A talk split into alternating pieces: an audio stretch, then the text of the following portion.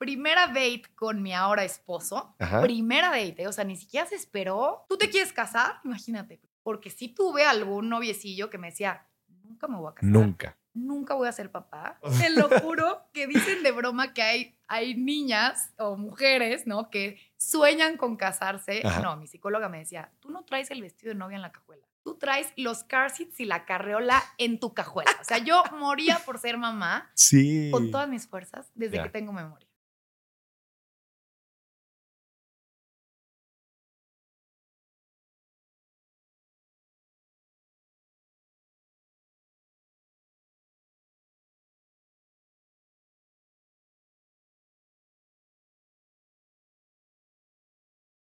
Señoras y señores, nuevo episodio de Dimes y Billetes especial del Día de las Madres, pero tengo que decir, este es un Día de las Madres sin letras chiquitas, señoras y señores. Está con nosotros Mel, sin letras chiquitas, Mel de, Mel de Gen. Bienvenida, Mel, ¿cómo estás? Muchas gracias, qué emoción. Muy emocionada de estar aquí. Normalmente me gusta más entrevistar que que me entrevisten, pero contigo, venga, Maurice, vámonos sin letras chiquitas. Oye, eh, me platicabas ahorita que no, te, eh, no vas tanto a foros que te entrevistan. A ti te encanta entrevistar por Me Instagram. Encanta. En algún momento me entrevistaste Sí, en, en- en claro. Ahí nos conocimos, ya es hace rato. Y, no, y me regañaste durísimo. Y no parabas de decirnos el dejen de gastar en pendejadas Sí. que todas te decíamos. No son pendejadas, son experiencias, ¿no? son recuerdos, es una inversión. Y nos regañaste como 40 minutos seguidos. Dur- duró como 40 minutos. Mel, desde ese momento se estuvo con ganas el cotorreo y ya te tenía puesto la, la mirada para, para que te vinieras aquí en el programa. Qué bueno que por fin ya se, ya, ya se pudo armar el Gracias cotorreo. a ti por invitarme. ¿Qué significa no tener letras chiquitas? O sea, tú, tú eh, eh, empiezas el movimiento con mamá sin letras chiquitas. ¿Qué significa eso? Justo lo que nadie te cuenta. Ok. Y tú, financiero, sabes que en cualquier contrato, en cualquier tema que le vas a entrar a algo, hay unas letras chiquitas escondidas, hay algo que nadie te cuenta. Y justamente sentí que en redes sociales hacía muchísima falta, y más a las mamás, Ok. hablar de lo que nadie habla. Pero ¿por qué a ti te causó un problema eso? O sea, no un problema. A, a mí, yo cuando empecé el movimiento de educación financiera, me ocasionó muchos problemas, muchas cosas de la industria financiera. Que nadie te hablara claro, que los, los intereses estaban encontrados, que, que inclusive había gente que se beneficiaba porque no supieras y que toda la educación, para empezar, no hubiera y la que hubiera fuera demasiado elevada. Todos esos problemas me hicieron empezar el movimiento. ¿A ti qué te molestó para que empezaras sin letras chiquitas? Tal cual, irme a sentar a un sinfín de desayunos, comidas, cenas, sobremesas y escuchar a tías, Ajá. a primas, Maurice, o sea, amigas, a todo mundo decirme, es lo máximo. El embarazo es lo máximo. Vas a tener un glow espectacular, te vas a ver divina la panza, la relación con tu esposo mejora, ¿no? Todo eso te dijeron. Todo eso me dijeron. Cuando me embaracé, dije, a la madre, son unas mentirosas todas. No. O sea, qué poca que no dijeran, a ver, siéntate tantito.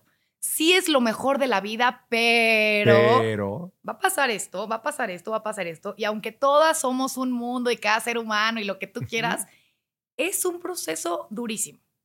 Y si te lo dicen como yo lo llevo diciendo ya cinco años en redes, ya cinco o sea, años. empezaste igual que yo, hace cinco, años. Cinco años. Qué chido. Justo. Siento que le entras diferente a la vida. O sea, a mí me escriben muchísimo, Mel, es que como tú lo contaste, llegué a mi cesárea ya con otra postura. O me embaracé, o tuve la discusión con mi esposo, o sabía que las cosas iban a cambiar. Ajá. Y entonces, bajo expectativa, normalizo y me va mejor. Pero yo me vi en el posparto y decía, de verdad, que qué poca madre tiene. O sea, nadie me habló de, desde una cicatriz de una cesárea Ajá. hasta el tema emocional. O sea, te sientes de verdad que solo fuiste el hornito para darle un bebé a alguien, ¿no? Y de repente te vuelves la mujer invisible, Mm. todo el mundo llega a tu casa y ni te ven. Es, hola, ¿dónde está el bebecito? No. Y entras como en esta onda de, si me lo hubieran contado, hubiera sido una mujer invisible mucho más a- a gusto y más Claro. feliz. Pero nadie me lo decía. Y ahí fue donde saqué la furia y dije, yo sí lo voy a contar. Me cueste lo que me cueste. Qué chido. Oye, acabas de mencionar algo tú bien importante en el tema de expectativas. Eh, porque justo la diferencia entre expectativas y realidad dicta nuestra propia satisfacción y, y felicidad. Entonces tú, en tu caso, tú fuiste con unas expectativas altísimas, por, por decir algo altísimo, ¿va? O sea, pero ibas pensando que iba a ser de alguna forma, te topas con la realidad muy, pero muy diferente, muy...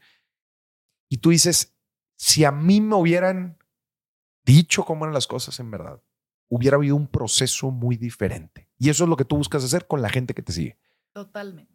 Qué fregón. Y es tan simple como el tema del hospital, por ejemplo. Tú Ajá. llegas al hospital el día de tu cesárea programada. Yo tenía cesárea programada por un tema que tengo en el corazón. Ok. Entonces, Ya era cesárea, ya era de- de, cesárea. de entrada. Siempre supe que iba a tener cesárea. Nunca revisé nada. O sea, tú firmas en el hospital, me hago responsable, me hago responsable, me hago responsable, por mi culpa, por mi culpa, por mi gran Y estás, culpa. estás ¿no? firmando en ese momento. Antes de entrar a quirófano. Dios ta, santo. ta, ta, ta, y la cuenta y por adelantado y ta, ta, todo, todo, todo, todo, todo. Lo está firmando ahí, pero tú o tu esposo. Los dos. Los dos lo Ahí están firmando. estábamos los dos en un cuartito firmando todo. Y yo le decía a mi esposo, no vas a revisar. Y me decía, ¿qué? Aquí nacen mil niños al día. O sea, firma. Si no lo ponen es porque así es. Estás con la contracción. Sí, sí, sí. Y lo último que te interesa en la vida o que va- te vas a imaginar es que debiste de haberte enterado de más cosas, ¿no? Claro. Y por ejemplo, en esa primera cesárea entré y lo que quiso hacer mi doctor hizo, deshizo y lo amo y lo adoro y siempre estoy con él. Pero nunca me informé, por ejemplo, Ajá. de que yo tenía el derecho a que alguien me acompañara a ese proceso, además de mi esposo. Ok. En el proceso tam- la también. cesárea, o sea, la, la cirugía Ah, ya, para tener a mi bebé Ok. en, la segun- en mi segundo bebé, que me leí las letras chiquitas, yo ya era ahora una sí no me máster, me acompañó una dula, que es una mujer que te acompaña en el proceso del nacimiento de tu bebé. Así se llama. Dula, Dula. es una dula. ¿Quién era? tu- ¿Una amiga? Se Una- llama Maru López Vallejo y es lo máximo. Asesora de lactancia, muchos temas Ah, de, mamás Ya. que no ya. te voy a envolver con eso. Ok. Pero yo tenía ese derecho. Ok. Entonces me acompañó en mi segunda cesárea. Todo fue absolutamente distinto. Ok. más humanizado, más lindo. Cuando yo cuento esto en redes, se van a parar todas al hospital donde yo tuve a mis hijos, Ajá. en el ABC de Santa Fe, Sí. y todas fueron a decir, oigan, yo quiero traer a mi dula. Ajá. Bueno, me carcajé cuando me platicó gente de adentro del hospital. que trabaja en el ¿Qué hospital. dijiste? Porque todo mundo vino a pedir que si puede meter a su dula. Es algo tan sencillo que cambió la experiencia por completo y las letras chiquitas. Vamos a lo mismo. Si yo hubiera escuchado un día antes de eso, en Mm. mi primera, Mm. no hubiera pasado una experiencia que pudo haber sido tan distinta como la segunda. No manches. Y un detallito Detallito. tan sencillo derecho, como ese. que, que sí se puede, que se permite. ¿Cuántos hijos has tenido? Dos. Dos. Ese, ese fue el segundo. ¿Con el segundo ya habías empezado en redes o todavía no? Cuando mi primer hijo tenía seis meses, Ajá. decidí abrir redes. Ay, no manches. O sea, eso fue hace o sea, cinco años. Justo cinco años porque tiene cinco años y Ya. medio. Ah, entonces el segundo ya, ya El tú eras segundo, ya, empoderada, ya. mamá sin letras chiquitas. Qué chido. Sí, claro. ¿Qué respuestas has tenido de la gente? O sea, tu, tu comunidad. Siento que has de tener una comunidad brava, o sea, Es férrea. brava, es Sí. brava, es fiel. Sí. Me echan un hate y se avientan todas, les reportan la cuenta, cierran cuentas, bueno. Y bien padre. De Sí. verdad, y siempre lo digo, más que crecer mi cuenta, Ajá. lo que me encanta es que estas no se vayan. Ok. O sea, marca con la que colaboro, marca que pone, Mel, es que qué fidelidad. O sea, Sí. pusiste algo y ya confían al 100. No fue fácil ganarte la confianza de mujeres. Claro. No es.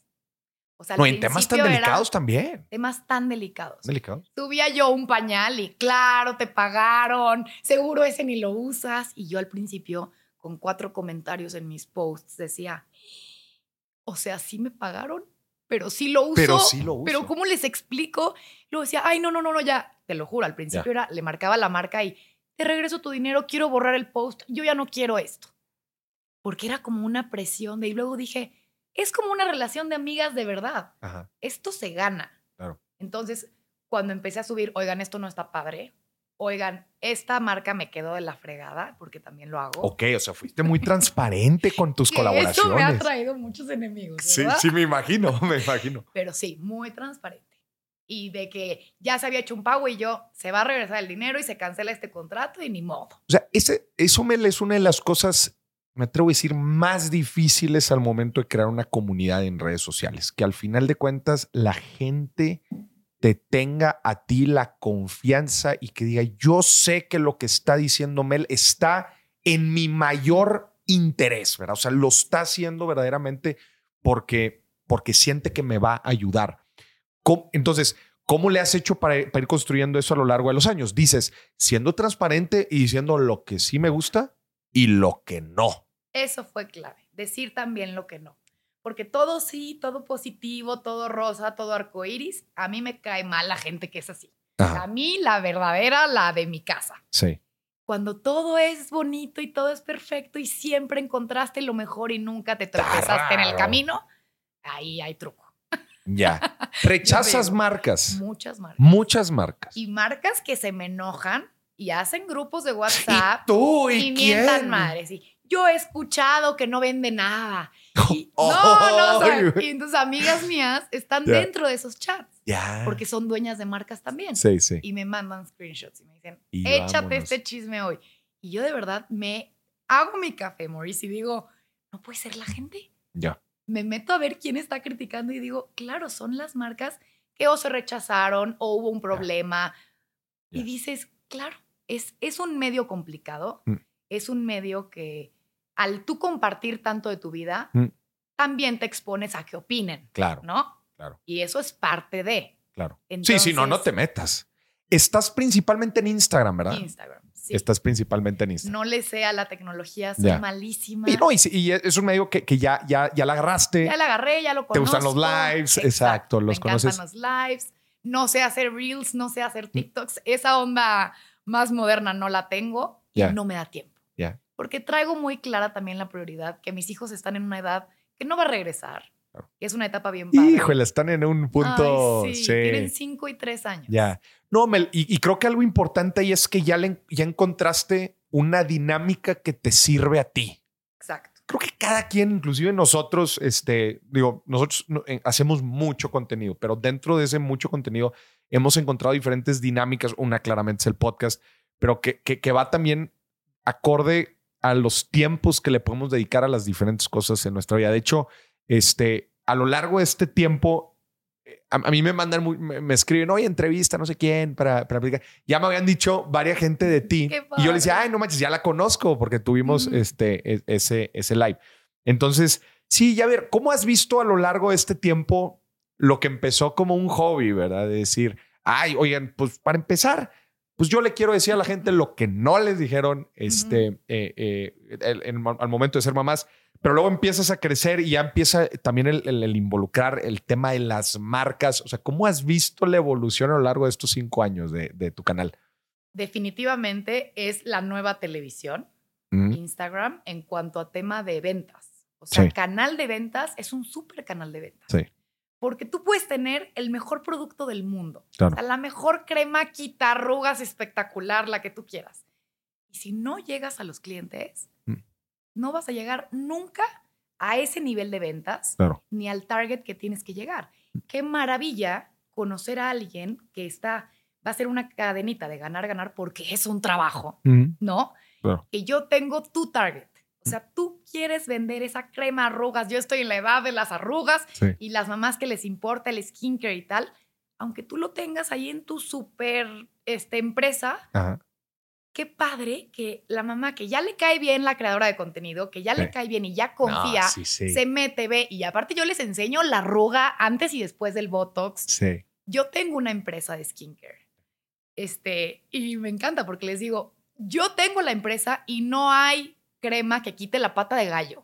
Eso es con Botox. Mi socia se muere la risa y me dice, ¿cómo dijiste eso? Y le digo, es la verdad. Que la pueden medio hidratar, pero mm. no hay, entonces se mueren de la risa. O por ejemplo, cuando saqué un shampoo para niños chiquitos, para bebés, lo que más nos choca a las mamás es que cuando los bañas, lloran. Lloran, y lloran.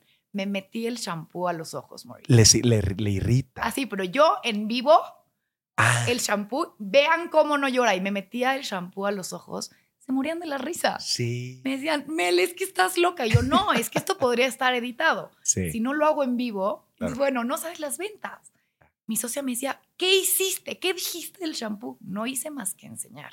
Ya. Y eso está bien padre. Y es que sí, el- el- las redes sociales em, han roto esa barrera que existía antes entre pues, lo que sucede en los medios tradicionales y Ujú. pues la gente y todo muy cuadrado y estructurado. Y que no, no, no, a ver, el, el en vivo estoy aquí, yo en mi casa, este, para que vean, e- es, real. Y a ver, entiendo entonces que tienes varios negocios. ¿Vinieron después del canal, a través del canal o cómo funcionó eso? Gracias a que mi Instagram creció como creció, y Ujú. yo empecé a colaborar con muchas marcas nacionales e internacionales de skincare, de belleza, de moda, de todo, de mujer, digamos. Ujú, Mi socia, que es la dueña de un laboratorio muy picudo en Saltillo, ujú. Allá de, de tus tierras, Del norte. este, me buscó. Ok, O sea, me dijo, quiero que seas mi socia, no quiero que seas mi imagen, ya. no quiero que estés así con la crema, quiero que te involucres en la fórmula, en los ingredientes. Soy pelirroja, tengo hijos pelirrojos y tienen la piel más sensible del mundo. Entonces me dijo, sería perfecto Sí. que ellos sean nuestros conejillos indias. A ella no la literal. conocías. No la O sea, ella te propuso el Fue negocio así. En en la- pandemia por llamada. Ya. Dije, a ver, mándame lo que estás haciendo. Me lo mandó por DHL. En pandemia tardaba semanas. Todo fue tardadísimo y desarrollamos una empresa bien padre de Ok. todo 100% natural. Ya. Pero es gracias a Instagram. Y creo que ahorita que me dices cómo ve- veo que se comporta, Ajá. creo que muchas creadoras de contenido lo que han perdido es la gratitud. Ok, órale. O sea, yo sé que estoy donde estoy porque ellas siguen viéndome. Ujú. Si mañana se van mis seguidoras, yo no generaría las mismas ventas, Claro. ni las mismas estadísticas Para con tus colaboraciones. con mis colaboraciones y en mi empresa. Claro. Entonces, yo sí traigo todo el tiempo eso de gracias, gracias, gracias, porque al tú estar aquí consumiendo lo que yo te estoy dando, es un circulito, Mm. es un circulito. Y quienes caen ya en únicamente negocio, negocio, negocio, negocio, negocio, es lo que creo que está pasando, que ya todo el mundo está diciendo, ya, ya bajó la era de las influencers, ya bajó la era de las bloggers. Creo que cuando es puro, pura, pura, pura venta, las mismas seguidoras dicen, oye, alto. O sea, yo no voy a seguir a alguien que está publicando 40 productos al día, ¿me entiendes? ¿Qué me estás dando para que yo te dé? Ok. ¿Tú crees que la época de, los, de las influencers, digo, eh, de los y las influencers ha terminado como Mm, antes, lo- como mm. antes era? No que ha terminado, pero siento que está, o sea, como que todos nos empezamos a cansar un poco de lo mismo, Ok. ¿no?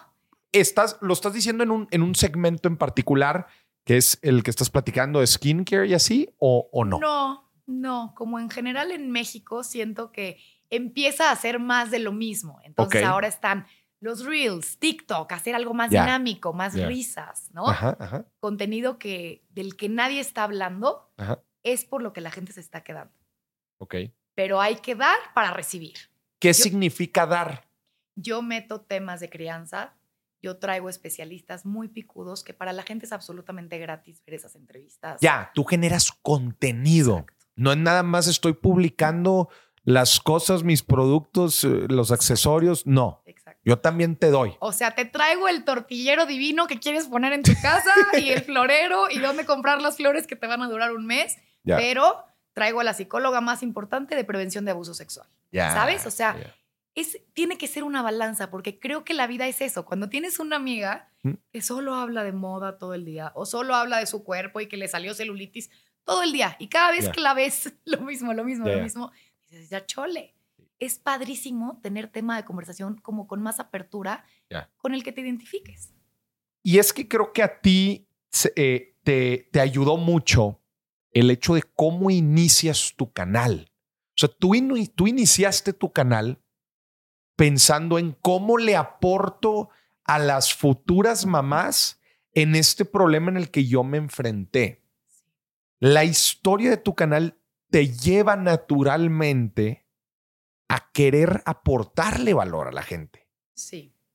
Probablemente para otros canales con otras historias no es tan natural el decir, ah, bueno, ahora me voy a poner a entrevistar a gente, eh, pues para darle cosas a la gente. ¿Qué les voy a dar cosas? Pues no sé, porque a mí me empezaron a seguir por lo que, por lo que mostraba, por los productos. Sí me explico. Totalmente, totalmente, totalmente. Creo que eso, creo que eso definitivamente influye y también en la forma en que tú has generado la comunidad a lo largo de estos años. Pero hasta en esa decisión hay letras chiquitas. ¿En qué decisión? El yo meterme en hablar de lo que nadie habla. Ah, ok, ok. Y temas rudos y temas fuertes. Ajá. Este me ha traído unos ataques de ansiedad tremendos. A ver. Sí. O sea, el hablar de ojo con lo que está haciendo el señor presidente, ¿no? Ok. O aguas con esto de las mujeres. Está pasando esto. ¿Por qué nadie está escuchando esto? Ok. ¿Cómo pudo tener más, más rating o más escándalo, ¿no? esta colección de moda que, no sé, hemos tocado temas muy fuertes, pero el tema de la pedofilia. Ok. El tema de... Ah, una, campaña de una... algo grueso, ¿no? Me metí de embajadora a Save the Children. Ok. Me platicaron casos de niños, cosas que yo me quebraba por completo. Entonces yo decía, ¿por qué? ¿Por qué no solo lo hice de moda y de, y de cosas más, más por afuerita? Sí, más superficiales. Sí hubo un punto donde me arrepentí. Pero tú hablabas, este, tú, tú hablabas eh, abiertamente sobre estos temas, dabas tu opinión o, cuál era el tema? Daba mi opinión porque hasta hoy me siento, cuando hago lives es cuando se me va la otra. De verdad me siento que estoy con seis amigas en mi oficina. Y ahí te agarras a Me arranco y me... Hay veces que acabo los lives y los borro. Y se mueren de la risa mis seguidoras y claro, es que te dejaste ir. Creo que eso hace la parte humana, ¿no? No hay un script, no está planeado, pero seguramente yo dormiría más tranquila y a lo mejor estaría más en paz si no me metiera en temas que apachurran el corazón, porque así es. ¿Y, y recibes hate, por ejemplo, en este tipo de temas? O, o, se vuelven controversiales y eso es lo que te genera ansiedad? ¿O tú te generas la ansiedad este, nada más por hablar de estos temas? No, sí, sí he recibido hate. Claro que he recibido hate. Y hay páginas que se ponen a, hablar de las bloggers y la vida de las bloggers y puro chisme y puro argüende ahí. Que seguramente si yo no estuviera, yo también estaría viendo, ¿me entiendes? Esa es la verdad. Esas son las letras chiquitas. Pero sí, claro, y uy, o pongo, no saben lo que me pasó y esto, y, se nos cayó la producción de este producto y no sé qué. Dios le manda sus peores batallas a sus mejores guerreros. con esa me traen, o sea, fregada. Oye, fregada. Y a ver, ¿cómo, ¿cómo manejas tú todos estos temas, el ser tan abierta en, en, en, con tus canales, con tu vida, con tu familia? está muy chistoso porque mi esposo no me conoció haciendo esto. Él no te. Sí, no. Sí, ¿Sabes? O sea, yo era, yo era una mujer que estudió psicología, que trabajando. ¿Estudiaste psicología? Estudié psicología, sí. Llevo trabajando desde los 18 años. Siempre he sido de estar viendo qué hago, qué muevo, tener tu lana, todo lo que nos has enseñado y tu independencia económica. Mm. Porque aprendí que si te vas a quedar, que sea por los motivos correctos. Ok. Sí, no, no, no porque, no porque estoy amarrado por la LAN. Y lo veo muy seguido y muy cercano. O sea, amigas que amo que me dicen, es que si yo tuviera un ingreso de tanto, dejaría este hoy. Dejaría este. Así, con hijos chiquitos. Y yo, ¿cómo? ¿Cómo? Pero a ver, hagamos el ingreso. Mm. ¿Qué vas a emprender? Yo te, yo te publico. ¿Qué hacemos? Le hablo a mis amigas bloggers. Crezcamos en esto. No, no, es que está cañón. ¿A qué hora? Porque los hijos y esto y esto. Sí. Y no es fácil. Sí, claro. La verdad es que con hijos chiquitos es ya cuando ya cuando empiezas a tener responsabilidades, si no continuaste con con quizás lo que a mí se me hace más sencillo obtener un ingreso, pues es con una carrera profesional este, que la hayas continuado. Si ya no la continuaste y te agarras responsabilidades, híjole, está complicado volver a, saltar al, al, mundo laboral. O... Es que un currículum en crecimiento o sin pausas tan largas. Sí, claro mi mano derecha este, es una señora más grande y me encanta que ella cuenta que le dijo a su esposo, yo me voy a dedicar a los hijos 100%, 24/7, tú te encargas de lo económico. Pasó la vida, crecieron los hijos, se fueron al antro los hijos, ¿no? Y ella vuelto y dijo, ah, ¿verdad? Necesito mi dinero. Le consiguieron una entrevista en Televisa para que viera algo de producción y no sé qué. Y su esposo volteó y le dijo, ¿cómo? ¿Y qué le vas a decir al productor? ¿qué llevas haciendo estos años? Pañales 1, 2 y 3. Mm. Lo cuenta ella y dice, bueno, me lo quería cachetear de... Sí, sí, sí. Pero es la verdad. Sea, tiene Pues fueron un 18 punto. años. Pon tu 14. Porque en México salen a las A los 14. más chiquitos, la verdad. ¿Y, y O sea, ya el empezaban trabajo? en fiestas y consiguió el Consiguió el trabajo. Creo que hasta inventó en el currículum, no sé qué hizo, bueno, ahí consiguió.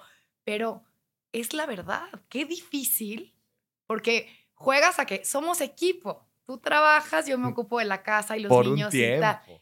Pero y luego, y si pasa algo y si, ¿no? O si no, o si no funciona. O si no funciona. O si se acabó el amor, porque el amor también se puede acabar. Sí. No tiene que pasar, o sea, la peor de las tragedias. Claro. Puedes decir, chin, Tú dijiste, Mel, que llevas trabajando desde los 18 desde los 18. y eh, luego, o sea, ¿frenaste en algún momento tu carrera profesional? Nunca. Y mientras estudiaba psicología en la Ibero, Ajá. Me, era buenísima para el tema de redes sociales. En, me encantaba, tenía una cuenta en Twitter que me encantaba. Todo el día estaba tuiteando ahí cualquier cosa que se me ocurría. Y empecé a decir, a ver, están abriendo restaurantes, antros Ajá. que necesitan Red. cuenta de Instagram y cuenta de Twitter para, porque si no, pues no existes, ¿no? Claro. Yo llegaba, Maurice, a los restaurantes en Polanco. Hola, soy Mel, soy buenísima en redes sociales. Mandé a imprimir unas tarjetas y me mi mamá es artista, ¿no? Mm. Mamá, invéntame un logo rápido de algo. Sí. Y mi mamá, no, no quiero que trabajes, estás ahorita en la carrera. Y yo, a ver, esta es mi historia, no voy a fallar en la carrera. Y mientras yo no falla lo que ustedes me dicen, yo puedo hacer lo que Sí. entonces me inventó, le digo, "Ma, algo que suene más internacional, más cool. Sharing, ¿no? Se llamaba Sharing la empresa, compartiendo. Le, y le digo a mi mamá, ponle MX para que parezca que hay en México y en todo el Sí, mundo. Sharing MX. Está chido. Y lo dibujó así. Fui a Office Max, imprimí 100 tarjetitas, ya sabes. Y llegaba a los restaurantes en Polanco y les decía, hola, soy Mel, ¿dónde está el dueño? No, pues el dueño no está. Bueno, el gerente, el teléfono del dueño. Vengo, y te lo digo aquí en cantidad feliz de la vida. Cobro 8 mil pesos por llevar Instagram y Twitter de su negocio. Son 2 mil pesos a la semana. Voy a subirles seguidores, voy a subirles contenido. Yo vengo y tomo las fotos. Mm. Bueno, de repente, en dos meses ya tenía 10 cuentas. 10 cuentas. Pero eso hace cuánto fue? De Instagram. carrera, tenía Instagram. 18, tengo 31. Mm. Hace. Órale. Eh, No soy tre- más. 13. 13 años. 14 años. Sí, ape- apenas las redes, apenas. Apenas, pero era justo Pero cuando no querías tener tu restaurante Ya. Con dos fotos y cero seguidores. Sí, sí, claro. Fue así perfecto. No, y yo en la carrera era muy fácil hacerlo. Ya. De verdad que no tenía, o sea, No, y era todo en la computadora, pues ahí más o menos lo podías el profesor gestionar. pensando que yo estaba poniendo apuntes y sí ponía atención. Ya. Pero, y así empecé y dije, ole este mundo, qué padre, porque es absolutamente blanco. O sea, sí. Sí, mis sí, sí. papás, ¿de dónde estás sacando dinero? ¿Y por qué compraste eso, no? Y así, así empecé. Y eso me dio como la onda de siempre La estar chispa. buscando tener lo tuyo, porque la vida da mil Muchas vueltas. vueltas. No, y ahora, pues ya con todo lo que ha crecido tu comunidad y los negocios, pues qué fregón que lo has podido manejar así. Pero a ver, entonces tú desde chica has sido muy financieramente empoderada, pero platícame un poco de tu perspectiva No, en torno al dinero. Empoderada, pero la cultura del ahorro no, no Pero- te la vengo Dice, ganaba, ganaba, oye, 8 mil pesos por 10 cuentas, 80 mil pesos te andabas zumbando, pero que no andabas ahorrando nada. ¿En qué te lo quemabas? Ay, a, los, a los 18 puras años te zumbabas 80 mil pesos. Justo a los 18 años es cuando te entra la mensada de que, ay, que la amiga compró tal bolsa y quieres la misma bolsa. Iba por la bolsa y luego tenía muchas madrastras. Tuve muchas madrastras. Que llegaban así todas y yo me enojaba y quería los mismos tacones que le había comprado a mi papá la madrastra. Y Ajá. iba y me compraba los tacones. Ya. Pura to- ahí sí, dejen de gastar en En pen- pendejadas. O sea, ahí sí, una escuincla de 18 años. Sí. no. Burra, burra y empoderada y, ay, sí, no, no, no. De haber ahorrado todo eso. Ya. Oye, y. Pero luego vas, eh, fuiste creciendo, te cas ¿a los cuántos años te casaste? Fui creciendo, después entré a una agencia de modelaje, modelaba. Ok. No me dejaba modelar mi papá si no estaba él presente en los desfiles. No Sí, manches. claro. Entonces solo podía modelar si estaba él. Ese trabajo fue divertido. Este, después entré como editora de una revista Ok. Y así. O sea, has hecho poquito de todo. Sí, poquito de todo. Psicóloga en un kinder, psicóloga en una guardería, Ok. vari- cli- una clínica de adicciones. No, de todo, así. De todo. Y muy padre, porque siento que todo eso te va sumando como mucha experiencia para ahorita. Claro, poder manejar también diferentes temas, diferentes situaciones. ¿Y te casaste a los cuántos años? A los 25 me casé. A los 25. Sí. Ya. ¿Y Una ¿Cuál era- Chavita. cuál es tu perspectiva sobre el dinero en ese momento? Ah, bueno, esta historia te va a encantar. A ver. Primera date con mi ahora esposo. Ajá. Primera date, o sea, ni siquiera se esperó a ver si nos entendíamos. No te invito a salir hoy, vamos a cenar. Vamos a cenar. Estamos cenando, shalala, shalala, sí, qué padre, qué guapa, ay, sí, qué divertido. Oye, yo, yo siempre iba, bueno, también por eso asusté a algunos, ¿verdad? Porque yo siempre decía, ¿tú te quieres casar? Imagínate, primera date. Eh, eh, tú preguntabas. Pero yo siempre preguntaba, o sea, ¿tú te quieres casar? ¿Cuál es tu tirada en la vida? Porque sí tuve algún noviecillo que me decía, nunca me voy a casar. Nunca. Nunca voy a ser papá. Ya. Y yo le decía, perfecto, tengo a la amiga perfecta para ti. Ya. Tú y yo no perdamos el tiempo, seamos amigos. Pero tú te lo querías ahorrar desde la primera Desde la cita. primera cita. Decía, Yo- oye, a ver, nada más para no meterle otra hora aquí a esta junta, ¿eh? Nada más para irnos. Te lo juro que dicen de broma que hay, hay niñas o mujeres, ¿no? Que sueñan con casarse. Ajá. No, mi psicóloga me decía, tú no traes el vestido de novia en la cajuela. Tú traes los car seats y la carreola en tu cajuela. O sea, yo moría por ser mamá Sí. con todas mis fuerzas desde Ya. que tengo memoria. Entonces Órale. yo decía, ya tengo 25 años, ya vivía sola. Mm. Ya vivo sola, chambeo, soy absolutamente independiente económicamente. Y este señor, no, señor. Sí, este señor. Ay, pues ¿cuántos años tenía? No, chica, Ah, ¿Cuántos años chiquita, tenía? 30. No, o sea, te saca cero. cinco. Me saca 6. Seis. Pon tú que iba a Ah, pues cumplir 30. está muy bien. Sí, muy bien. Este. Dices, sí, sí, está. No decía, quiero si perder este el señor tiempo. trae otra onda, porque de verdad, o sea, se Sí, sí, vale. sí. Sí, claro, ¿Para qué? Yo, ¿Qué tal que yo me super enamoro y al Claro. rato ahí estoy? No. ¿Ah? claro. Tengo amigas de todo tipo, la que se quiere casar, la que no se quiere casar, ¿no? Sí.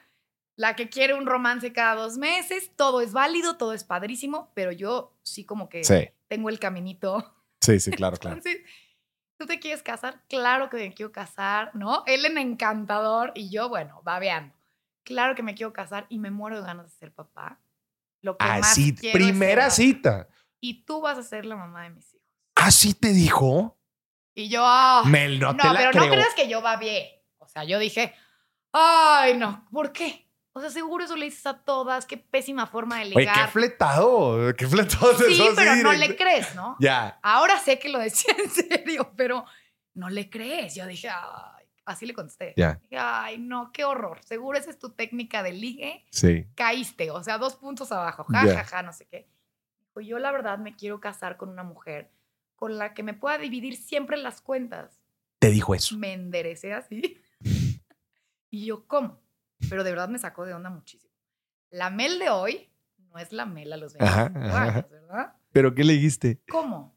¿Cómo? ¿Cómo? ¿Qué cuentas? Todo. Todo. A mí se me hace que la vida debe ser pareja y que debe de ser 50-50. Pensando que se iba a reír, que me iba a hacer un chiste. Yo viniendo de un papá absolutamente proveedor, Ajá. mamá en casa, ¿no? Ya. Este estereotipo. Sí. De la mamá absolutamente dedicada a los hijos. Y yo, ay, ok. Pues qué padre, porque así yo te presento amigas que piensen así y tú me presentas amigos que quieran mantener a su mujer al 100%. Se endereza a él y me dice, ¿es en serio lo que me estás diciendo? Yo 100% en serio. Qué padre que me lo digas desde ahorita. Yo quiero estar con mis hijos 24/7 y no voy a poder apoquinar Sí, el el 50% Sí. dedicándome a mis hijos. Sí. Tú busca a tu mujer 50-50 y yo busco a mi hombre 100-0. Ajá. No, Mel, no, no, no, pero, pero no te pongas así, ¿no? Te digo, espérate, espérate, no, no, calma. Y yo cero me estoy enojando. Me encanta que me lo hayas dicho ahorita. Ya. Pero a ver, cuéntame, y, tú, y cuál es tu meta en la vida y proyectos y chamba. ustedes ya, estaban Yo como armando. sí, pero yo como diciendo, ya contigo no fue. Mm. Platícame de tu chamba, de... Sí, sí, sí. Bueno, Somos compas. Él Somos- traumado, traumado. Se dio cuenta del cambio en mi actitud. Sí. Y me decía, bueno, a ver, espérate, o sea, si fuera contigo, ¿no? Ya tratando de arreglarlo, Ajá. si tú fueras mi esposa y la mamá Sí. de mis hijos, claro que a ti te mantendría al 100%. Y yo, Miguel, no lo trates de arreglar. O sea, tú ya dijiste lo que tú quieres, yo ya te dije lo que yo quiero. Tengo unas amigas que son súper, imagínate, yo les decía, liberales. Súper liberales como tú. Bueno, Miguel traumado. Llegué No. yo a mis amigas, ¿cómo ven a este baboso? Diciendo, Oye, pero claro que mis amigas, ¿qué le pasa? No, no, qué patán. ¿Cómo? Imagínate. Oye, pero yo estoy impactado No, de no, que ese fue el cotorreo. Estoy impactado que ese fue el cotorreo de la primer cita. Sea, ustedes ya estaban de que, a ver, el plan, casi, casi sacan su presupuesto de que no, mira, así nos vamos a administrar y mira, vamos a vivir en tal lado y vamos a tener tal hijos. En la primera cita, Mel. Qué risa, ¿no? Qué impactante. Y a ver, ¿te arrepientes de haber dicho eso? Era una Mel absolutamente inmadura en temas de finanzas, Ajá. en temas de vida real Ajá. Y en temas de lo que es una, o sea, lo que es una pareja verdadera, ¿no? Yo traía más el cuentito de el Cuento cuentito de. Disney, que qué daño nos hicieron las películas de Disney. Mm. Siempre lo digo. O sea, este hombre que viene te rescata, ya no pagues tú tu renta, ¿no? ¿Dónde está tu estado de cuenta, mi amor? Ya, o sea, ¿cómo se dice? Este, ponlo domiciliado a mi Domiciliado tarjeta. mi o sea, tarjeta. y ahí te va esta tarjeta aquí para que. está. Y aquí hay efectivo por si, por si ocupas, ¿no? Ridícula, in- inconsciente, inmadura, mensa. Y me acuerdo y digo, qué cañón, porque esos eran los consejos que yo les daba a mis amigas. O sea, yo iba a cenar con mis amigas que se iban a casar y me decían, oye, Mel, pero ¿cómo le hago? O sea, tú que ya estás casada, ¿él me va a dar dinero? ¿O quién paga qué? Y yo, él tiene que pagar todo, acuérdate, o sea, acuérdate.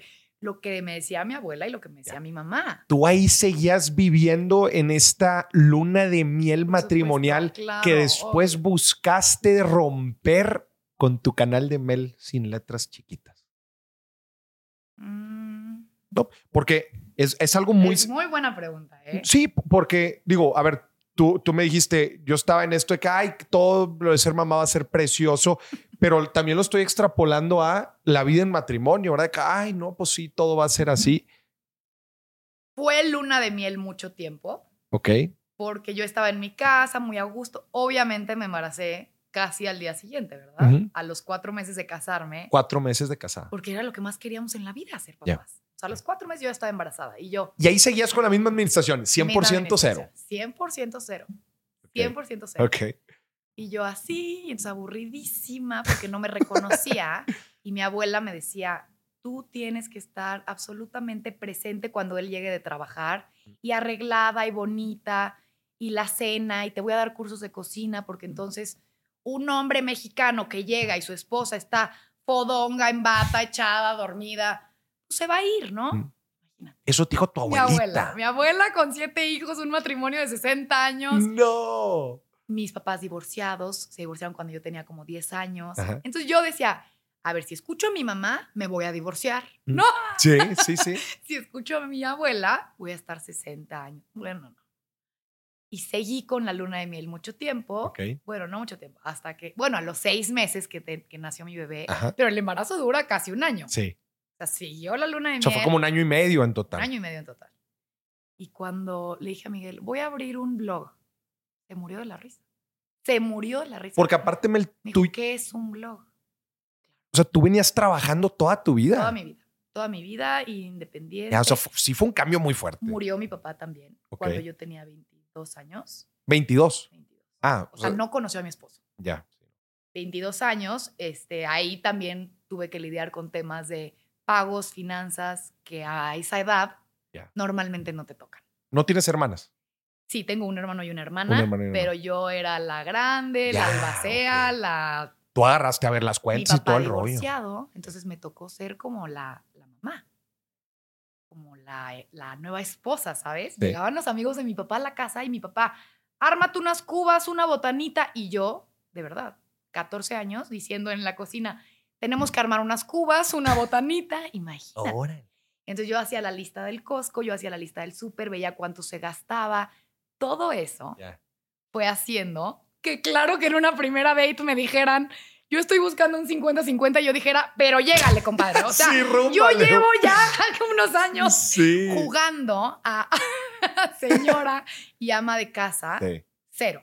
Yo quiero ser la princesa de Disney. Claro. Rescátame si aquí estoy. Rescátenme, ¿no? Sí, sí.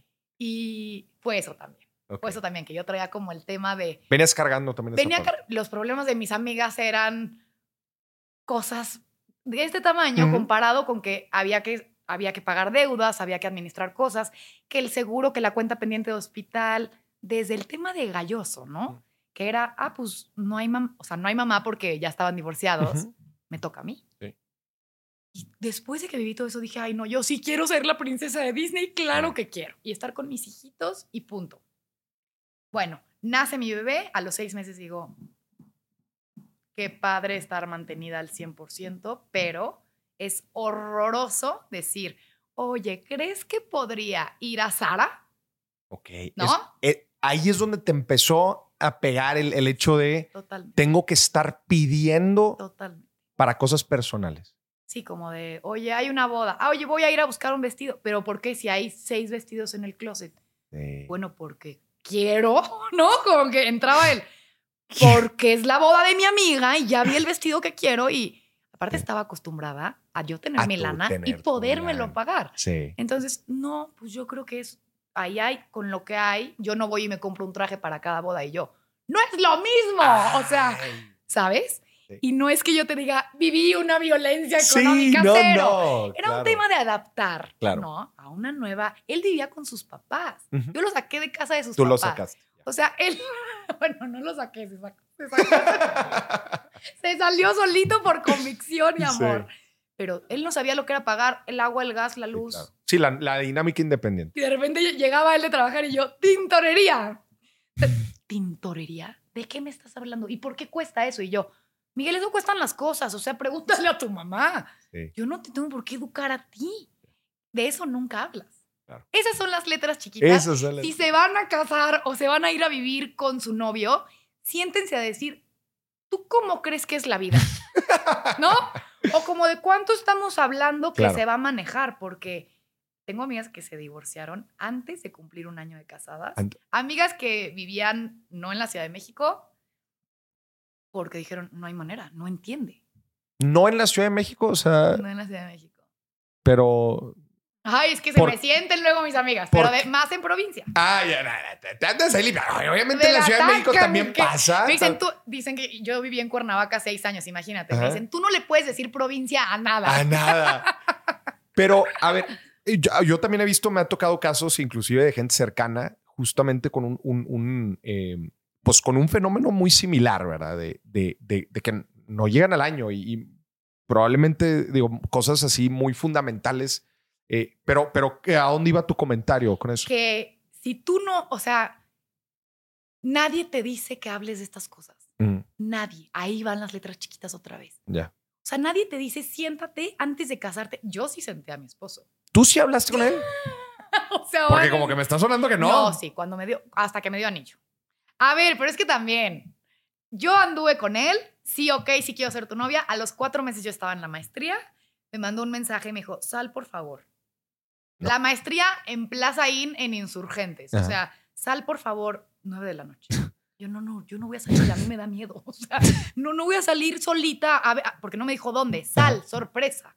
Ya. No, Miguel, no voy a salir. Ven por mí a la puerta del, Ajá. del, del salón, ¿no? Salgo, me quiero casar contigo. Y yo, te mato si me vas a dar el anillo aquí. Me muere la risa y me dice, no, te vengo a decir que me quiero casar contigo. Órale. Yo, Miguel, en buena onda. O sea, estoy en clase, está padrísimo lo que me estás diciendo, pero pasó algo. O sea, Sí. porque la urgencia. Sí, sí, estaba ¿no? muy raro. Está raro. No, es que me di cuenta y, estuve platicando y shalala. Y yo ya me quiero casar contigo. Qué padrísimo, me encanta. Lo podríamos hablar cuando acabe Ah, Cuando la clase, acabe mi ¿no? tarea aquí en la que no me puedo ir. Ja, Sí, sí. ja, ja, no sé qué. Mi mamá se casaba ¿Mm? a los dos meses. Ok. ok. Y entonces le dije, aparte, no, no, no, no me puedes dar el anillo ahorita, ni lo pienses, porque mi mamá se casa en dos meses y mi mamá me va a hacer un drama que le quité el momento de claro. protagonismo, que ahorita no es momento. Bueno, fuimos a la boda de mi mamá, mi mamá se casó en Italia, Ajá. Uf, qué fregón. ¿Con un italiano? pues como que dijo que era italiano. Ah, pero era de Puebla. exacto, exacto, como un Peter Puebla, más o menos. Pero bueno, Se Pero la mi boda fue en mamá, pero la Puebla, ese es el punto.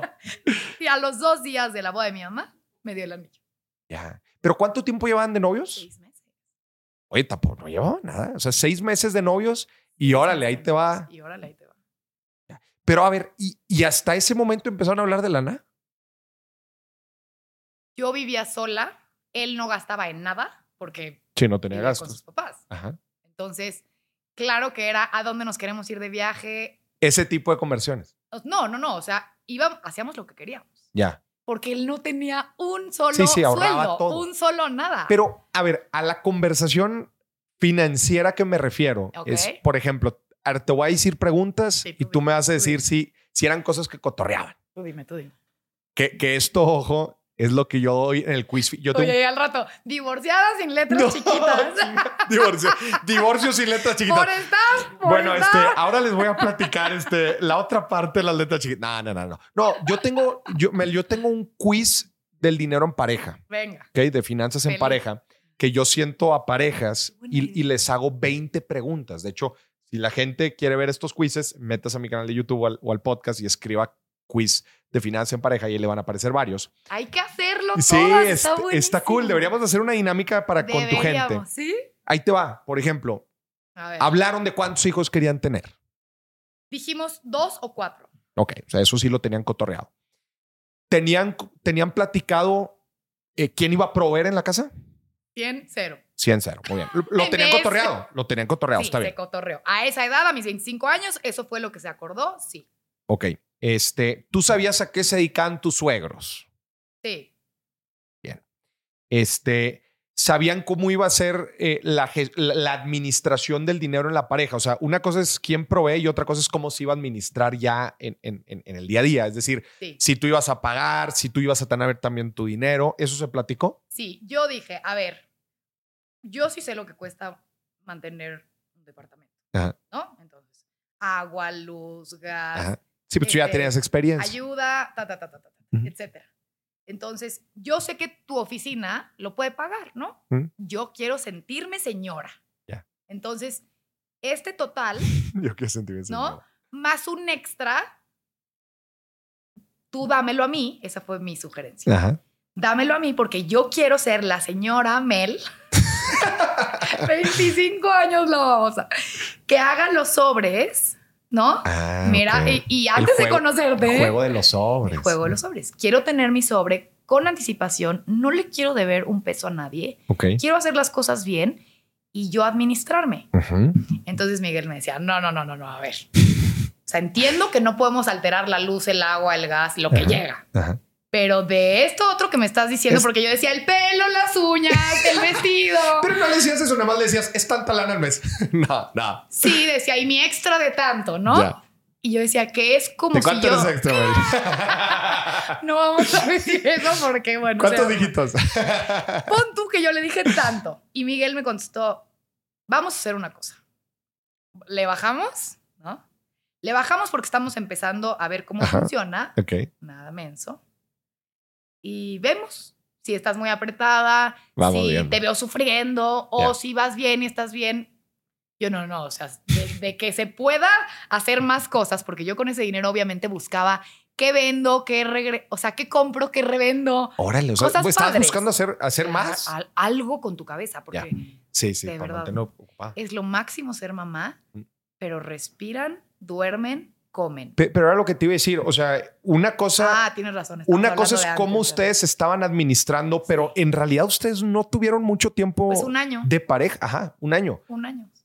Sin los gastos de un tercero. Es que ya entra, ya entra como toda una nueva, una nueva etapa Y financiera. una tabla de Excel Y una ta- absolutamente distinta. Ya. Entonces, bueno, yo decía, esta cantidad, me dijo, no, vamos a bajarle porque estamos empezando y vamos a ver cómo tal.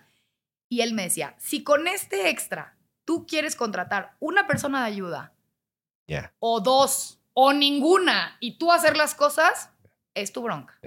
Lo que yo no quiero es que me hables día 28 y me digas, ¿qué crees? No hay dinero y No hay hay que pagar el 30, Ya. tantas cosas. Sí, claro. O sea, tú- y le dije, cero. Eso sí, jamás en mi vida soy de ir y firmar una super bolsa. Sí, sí. Jamás en mi no vida he abusado porque sé lo que, pues, o sea, sé lo que vale el dinero y sé Mm. lo que es trabajarlo. Mm.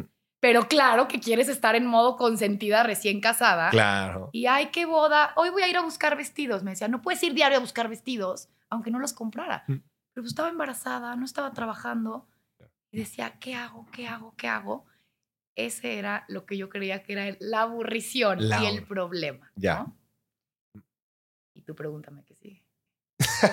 No, que si Digo, no, yo me cre- creo, creo que esas, creo que esas live. preguntas, creo que esas preguntas, este, digo, introducen el tema del quiz. Obviamente no te voy a hacer todo el quiz, pero bueno, nada más para que la gente entienda un poquito este tipo de, de- de preguntas que yo creo que son súper relevantes que se las hagan justo antes de que son cosas bien sencillas, ¿verdad? Tipo estas, o quizás cositas un poco no tan sencillas como por ejemplo los suegros o este, a quién, a quién pondría en su testamento tu pareja que no seas tú, ¿verdad? Ay, eso no. Eso, eso te dice mucho.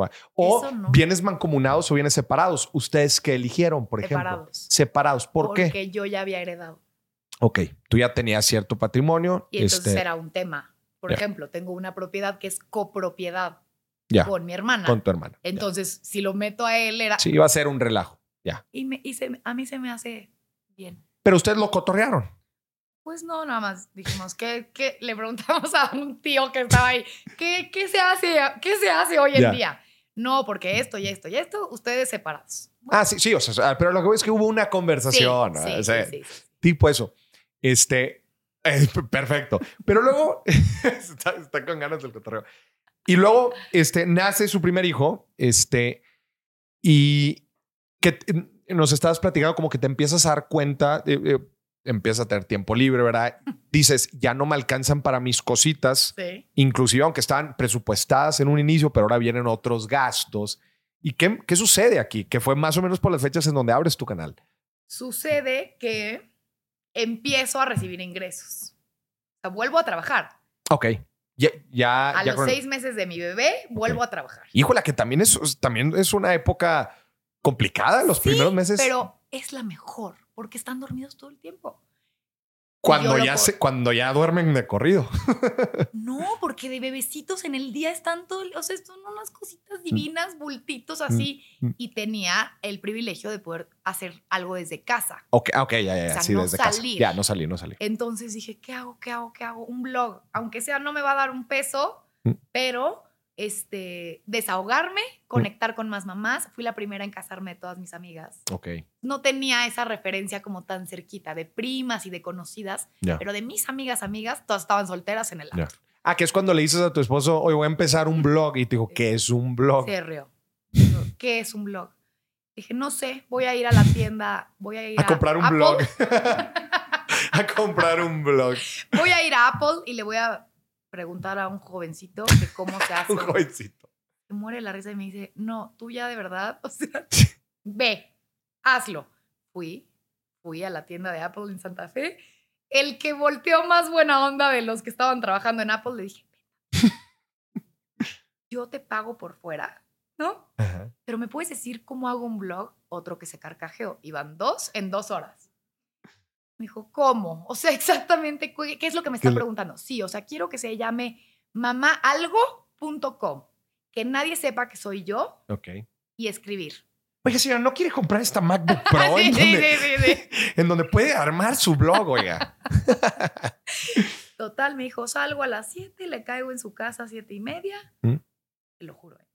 Llegó a mi casa. Bueno, ve Miguel llegar al joven de Apple a mi casa a las tres horas que habíamos hablado de eso.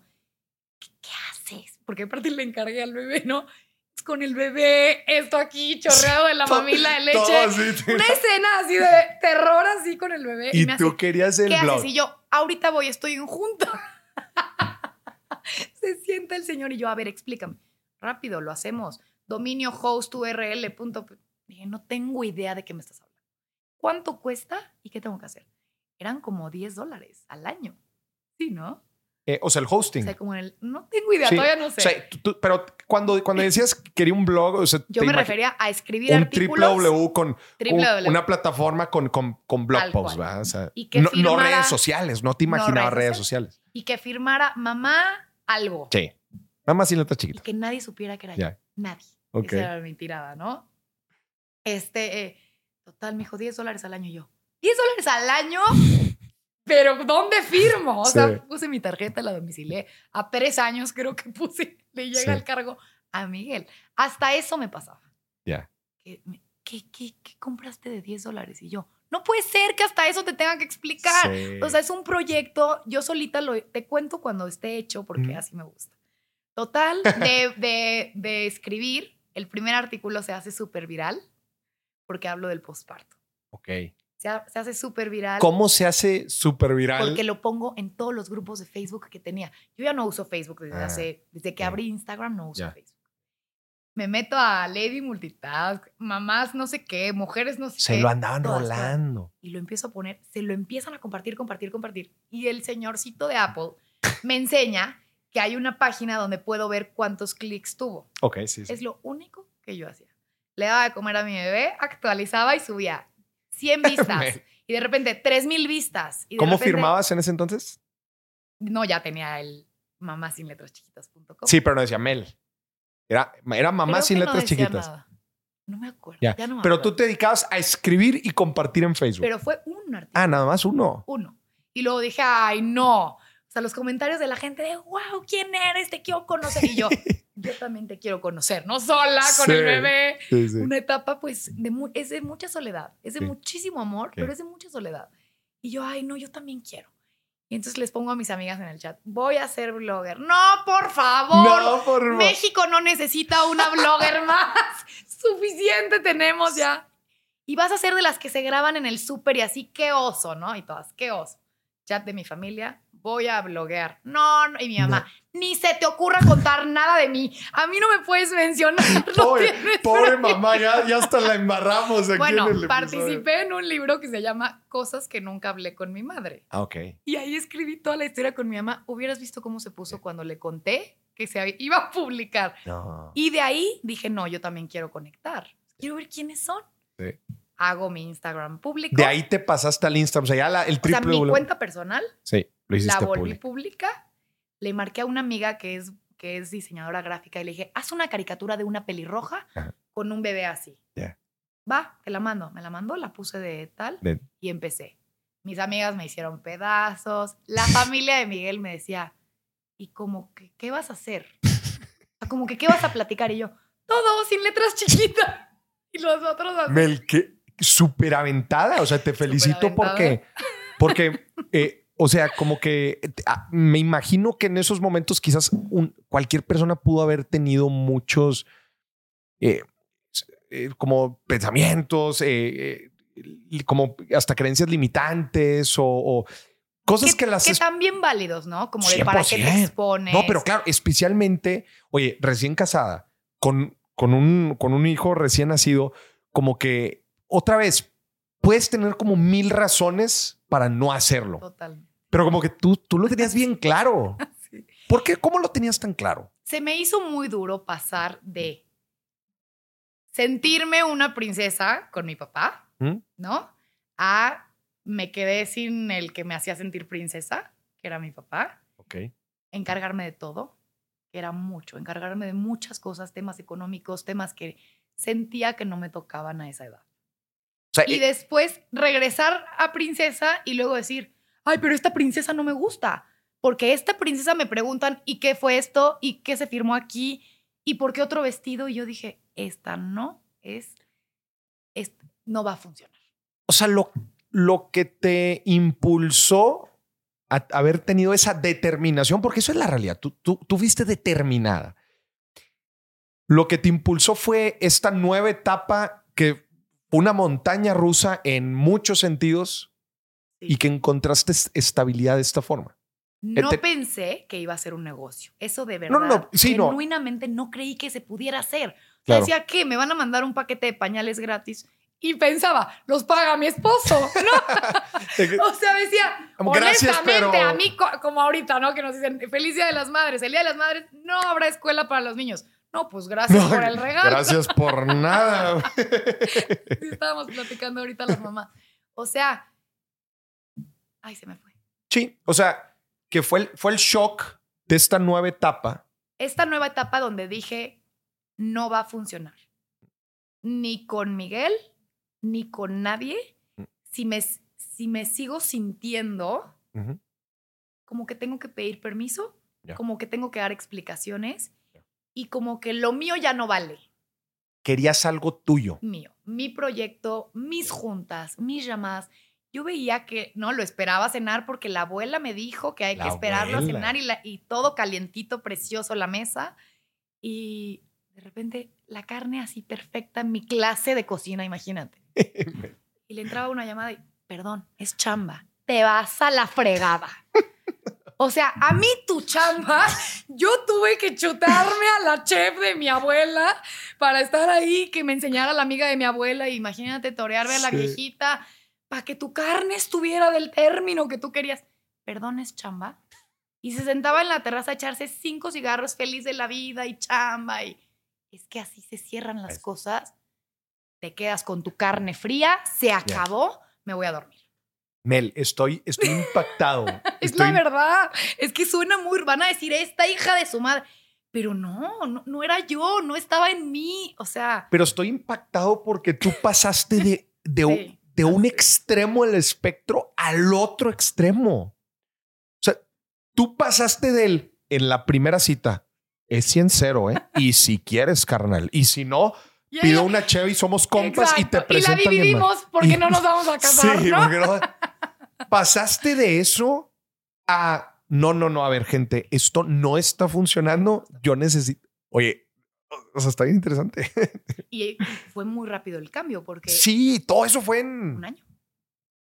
Es que no necesitas más tiempo. No, no, no, no. Digo, ya considerando la primera, vamos a poner Ah, como la, primera date. la primera date, pues fue De como año, primera seis meses. A que me casé como- un año y medio. Porque un año de planeación del evento, Ya. obviamente. Un año y medio. Ridiculez, No, te otra rifaste. ridiculez, Dios mío. Un año y medio, no, bueno, un año y medio a que me casara. Y otro año. Ponle un tú en un proceso de dos años y medio, como que no es nada. Menos de tres años. No es nada. Y pasaste de- del espectro de princesa de Disney. Ah, te comes tu carne Te fría. comes tu carne fría. ¿Qué pasa? ¿Quién pagó la boda? ¿Quién pagó la boda? Fíjate que qué chistoso cuando Esa es otra pregunta del quiz financiero en pareja. Ah, Esa es otra pregunta del quiz. sí. ¿Quién va a pagar la boda? yo escuchaba a mi suegro siempre decir que el papá de la novia pagaba la boda. Ajá. Y a mí se me apachurraba el corazón. Porque yo ya no tenía papá. Sí. Conocí a Miguel exactamente cuando mi papá cumplió un año de haberse ido. A ver si. Yo escuchaba a mi suegro hablar con sus amigos. Es que, él- bueno, qué bueno que yo solo tuve una hija, porque tiene una hija y dos hijos. Y ¿no? dos hijos. Siempre hacía esa broma. Qué bueno que, pero en, en cosas de, de como importantes, familiares y quedando bien, pues qué bueno que yo solo tuve una hija, porque así solo me toca una boda. Ya. Y a mi hija le di la boda del año, ¿no? Ya. Y yo decía, madres, madres. Porque así como soy salsita para decirle ahí te quedas con tu carne ya de Ajá. casada, de novia no es lo mismo. Sí. De novia yo decía, ay, qué feo que diga eso. O sea, decía, qué poca madre, ¿no? Si sabe Que, que tú ya no tienes. que no hay papá acá que me esté aventando esa bolita. Pero cuando trabajas emocionalmente, te das cuenta, en ningún momento pensó en molestarme a mí. Mm. Y ni, ni le importaba Sí, quién no, iba a pagar mi claro. boda, ¿sabes? Claro, o sea, no era un tema eso. Era que él estaba haciendo sus pitch de siempre, de ya señor grande que traen Sí. sus, sus cosas que siempre dicen los mismos chistes. sí, sí, sí. Siempre, así son. Siempre traen lo mismo, el mismo repertorio. Y cuando o va a ser mi boda, yo me siento con Miguel y le digo, yo no quiero que tu papá pague mi boda. No, y Miguel, no, no, ¿cómo? Sí la va a pagar. O sea, tu papá no está. Mm. No está mi papá, pero tengo abuelo y tengo mamá y yo he trabajado y no había ahorrado nada Nada. pero yo en, en empoderada. Y he trabajado y yo, y yo me muevo. Pero vamos a hacer una cosa. Tampoco voy a pagar la boda completa. Ok, Porque tu papá tiene muchos compromisos claro. y nosotros no tanto. Mm. Entonces vamos a hacer una cosa. Yo voy a hacer una lista de la boda de mis sueños. Mm. Las flores, el vestido, el DJ, el del saxofón en el postre y shalala, shalala, shalala. Todo lo que yo quería. Claro que llevaba años haciendo esa lista, ¿verdad? Si yo tenía la Sí, carreola claro, en la cajuela. Yo ya tenía el teléfono del proveedor, había negociado precios. Era tu fondo de pantalla, de la boda.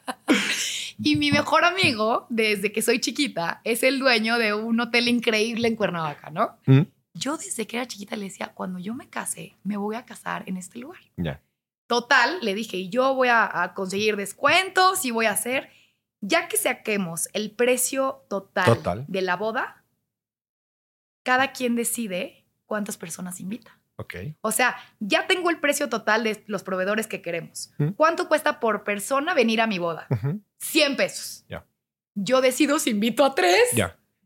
O a Sí, saca- 200. sacaron el costo unitario Sacamos por persona, pero, unitario. pero más allá de los platillos. O sea, es si además del platillo es todo. todo lo La demás experiencia. dividido entre el número de invitados y carnal, tú los tuyos y yo los míos. Tú los tuyos y yo los míos. Y si yo invitaba a dos mesas de 10 personas, Sí. así fue. Yo invité a 200 personas y mi suegro a 350, Ya. ¿verdad? Y entonces él tenía sus compromisos, todos felices. Mm. Yo sentí, me hubiera encantado, obviamente, que estuviera mi papá, que él pagara la boda completa, que no era mi situación y yo no tenía por qué sentirme ofendida. Era algo como más de, de duelo y, de, y Claro. de niña más chavita que traía. Y luego dije, ¿con qué me siento cómoda yo? ¿Con qué me voy a ir a dormir en paz en mi boda? Con esto. Claro que senté a mi abuelo y le dije, a ver, tú siempre has dicho que eres mi segundo papá. Soy la primera nieta. Ya. Entonces, bueno, una hija para mi abuelo y le dije, ¿de cuánto estamos hablando con el apoyo Sí. para la boda? Se carcajeó. Sí. Me dijo, qué bien lo manejaste. Te felicito. Esa es mi nieta y qué bien lo manejaste. Yo no me voy a fijar exactamente en el precio. Yo quiero a mis 40 compadres. Ya. ta, ta, ta. Sí, sí. Él pagó sus boletos, yo pagué los de mis amigas y mi mamá los de sus amigas. Punto. Fíjate que esa es, es una práctica común ¿Cómo hoy lo en ves? día. ¿Sí? Sí, sí, cada quien sus, cada quien sus invitados. Porque Se me hace correcto. sí, porque luego, a ver, lo- el famoso es que yo, eh, oye, pues yo nada más mis amigos y ya está. Y son los papás los que quieren invitar a un mundo. Oye, pues también eh, es que cada quien, que cada quien- Éntrenle. Sí, oye, a ver, tienes tantos compromisos, pues tú éntrale. Oye, es que nosotros dos queremos algo muy sencillo, pero son nuestros papás los que quieren un bodón. Eso ¿Sabes pasa qué? mucho. A ver, papá y mamá, ustedes quieren un bodón, chingón. Vuélvanse a casar. vuélvanse a casar. No, oiga, Sí. tengámoslo, pero brínquenle. Y cada quien brínquele con lo suyo. Se me Y hace a mí muy y bien. hoy que soy mamá y yo tengo dos hombres, Mm. haría exactamente lo mismo. Harías exactamente. A lo ver, mismo. me encantaría que mi hijo se pague solito su parte de la O que lo pague el Y- suegro. o que lo pague- No, pero sí me acercaría yo Sí. con mi hijo y diría, nosotros, nuestros boletos. Sí, claro. Y yo voy a querer invitar a todas mis amigas A todas. y le voy a decir a mi hijo, no te preocupes, o sea, yo, nosotros lo nuestro. Sí. Se me hace muy sano, como dices, Sí, y creo que es una buena forma de empezar el caminito. Ya. Como de no competir. Hay, hay suegros y consuegros que dicen, tú tienes 300 y yo tengo 300. Mm. Y a lo mejor hay un consuegro que de verdad no lo puede pagar. Claro. o de verdad claro. va a ser el sacrificio tremendo económico. Claro. Y por no decirle al consuegro, yo nada más puedo 100, Sí. se endeudan, cometen estupidez y media por dar el evento. Y luego no es tan importante. Sí, no es tan Pero importante. la Mel de 25 años decía, no es tan importante el saxofonista, Miguel. Es lo más importante del evento, claro. Y Miguel me decía, a nadie le importa, nadie se va a acordar. Ridícula la tarifa del saxofonista. Y yo, es que no es cualquier saxofonista. O sea, es una experiencia Ay, no, que con hombre. el postre. Bueno, el otro ya me decía, no, no puede ser contigo, de verdad. Y claro, eso pensaba, ahorita me dices, me caso hoy. Bueno, lo haría absolutamente distinto. No, absolutamente. Pues, ¿Qué cosas, por ejemplo? Mi vestido sería no el pastel así de Vips No, es que, que llevaba de este tamaño ¿Tú te gigante. imaginas? Tú, tú andabas en Disney. No, yo estaba en Disney. El maquillista que me estaba pintando me empieza a maquillar y me dice, ya, así, naturalita, me encanta. Hay una parte del video buenísima que volteo y le hago, Nat- ¿qué? Me veo súper joven. Se me queda viendo y me dice, es que soy un picudo. Y yo, no, No. tarado, me quiero ver señora. Bueno, mi mamá y mi No abuela la en el piso de la risa. Y el que me estaba peinando, algo así sueltito, onditas, como que te veas muy, ¿no? Natura. Como, como que me dijo, como Heidi en la montaña, me dijo, como muy así. ah. Y yo, quiero un chongo aseñorado, crepé, de verdad. Yo tenía 25 años. Y me, pero quería no fue hace mucho. O sea, ya sé que dices 25 años, pero es que en realidad pero no fue hace pero mucho. en, en cambio de chip, sí, te por lo eso juro te digo. que es otra, otra mujer. Ahorita, ¿cuántos tienes? Dices Voy 31. a cumplir 32 en julio. Vas a cumplir 32. Sí, o sea, en realidad no Siete fue años. mucho. O sea, tú, oye, tú fuiste de- de- de- al revés, ¿verdad? Tú, tú eras señora y, y ahora eres joven. Ahora soy joven. Exacto. ¿Cómo te sientes ahora después de haber empezado este proyecto? Oye, un proyecto, neta, felicidades, Gracias, muy exitoso, tu canal, este, la gente que me ha compartido, o sea, la gente que me, que me ha dicho a mí, entrevista a Mel y me platica es que es buenísima y platica justo esto, platica de cosas que, que, que no, que no te lo dicen. Y creo que, eh, o sea, súper relevante en los tiempos que estamos viviendo, tiempos complejos también Sí. para los jóvenes que, se, que están empezando un- un- eh, una vida en pareja, que se, se están empezando a casar. Las cosas allá afuera, sinceramente, digo, yo, a mí me toca verlo desde, desde la trinchera financiera las cosas no están sencillas. ¿verdad? Y si de por sí el- tema emocional es complicado hoy en día, súmale la complejidad financiera. Es todo un relajo.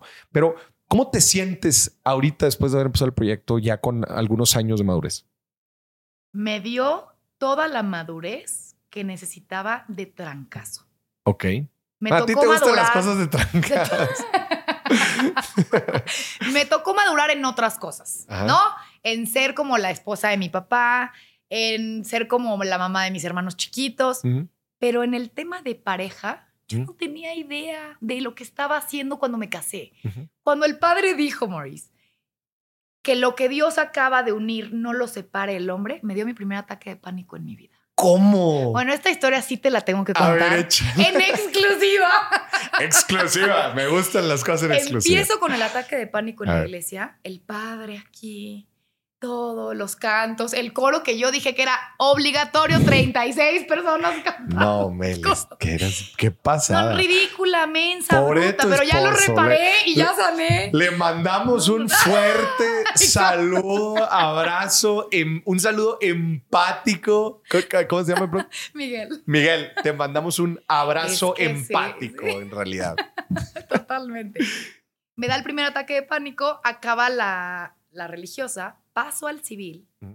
Cuando el juez me dice, firma y esto es para toda la vida, ahí sí sentí. Bueno, de perdió en el civil, o sea, ya no había tanta gente. No, primero fue la religiosa y Ah. después el civil. Sí, sí, pero ¿cu- ¿cuándo te empezó a dar el ataque de pánico? Cuando firmé. En el civil. En el civil, cuando firmé, y algún tío de mi esposo me abrazó y me dijo, para siempre, ¿eh? No hay Ay, devoluciones. Dije, güey. sentí, de verdad, sentí. La nunca sangre. había sentido un ataque de pánico. Y entonces voy corriendo, imagínate la risa. Esto no tiene que ver con finanzas, pero para que se rían con nosotros, lo resumo. Entro a un baño que decía, baño novia, ¿ok? Entro al baño. Mi vestido de este tamaño, obviamente. Y tú, gigante. Heidi en la montaña. Heidi en la montaña, pero en princesa de Disney. Y mis primas, ¿qué te pasa? Y yo, no podía respirar. Me abren todo el vestido, Ajá. me quedo absolutamente sin nada, Ajá. ¿no? Así. Y de repente entra mi suegro, en plena boda. Yo así en ataque de pánico, No. te lo juro por mi vida. O sea, traes lo chiquitito, ¿no? De la Sí. boda. Entra mi suegro y en vez de cerrar la puerta y salirse, me hace... ¡Ah! Y yo, ¡sal!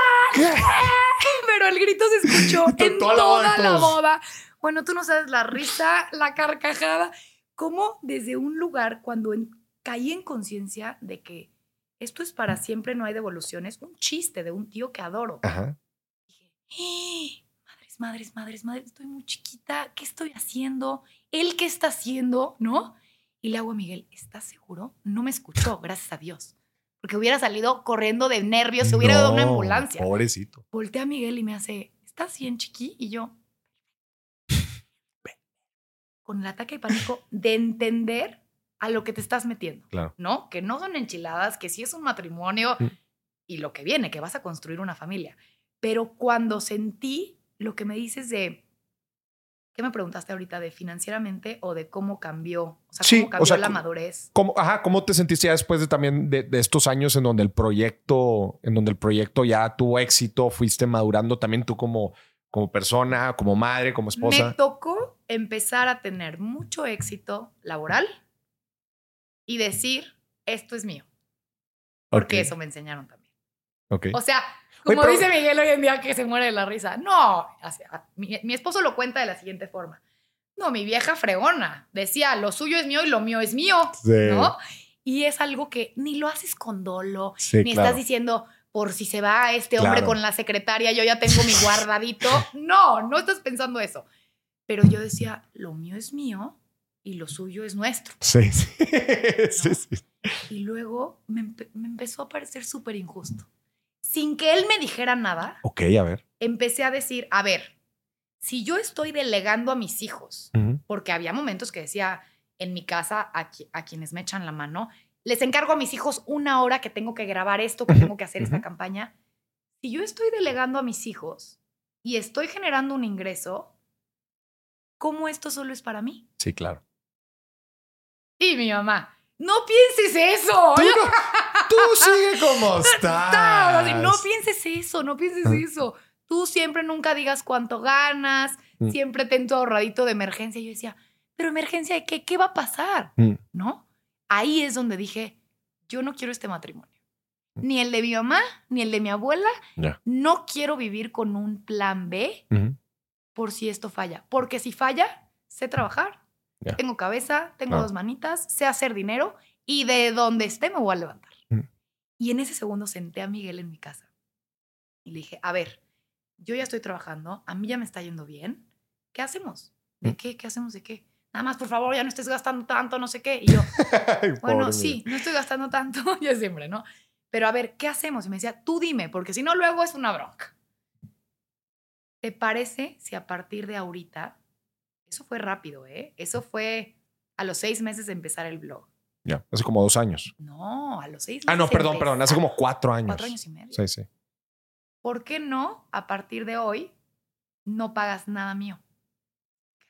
Pero se me queda viendo el mismo que hizo en el restaurante la cara Sí. de... Sí, sí, Se sí. me queda viendo, ¿Cómo? ¿Cómo que nada tuyo? Y yo, yo me mantengo a mí solita y tú mantienes a la casa y a los hijos. Ya. Me queda viendo. ¿Qué, qué me, ¿Esto es una trampa? ¿Me estás grabando? Ya Porque sabes, de risa. Él te seguía dando a ti.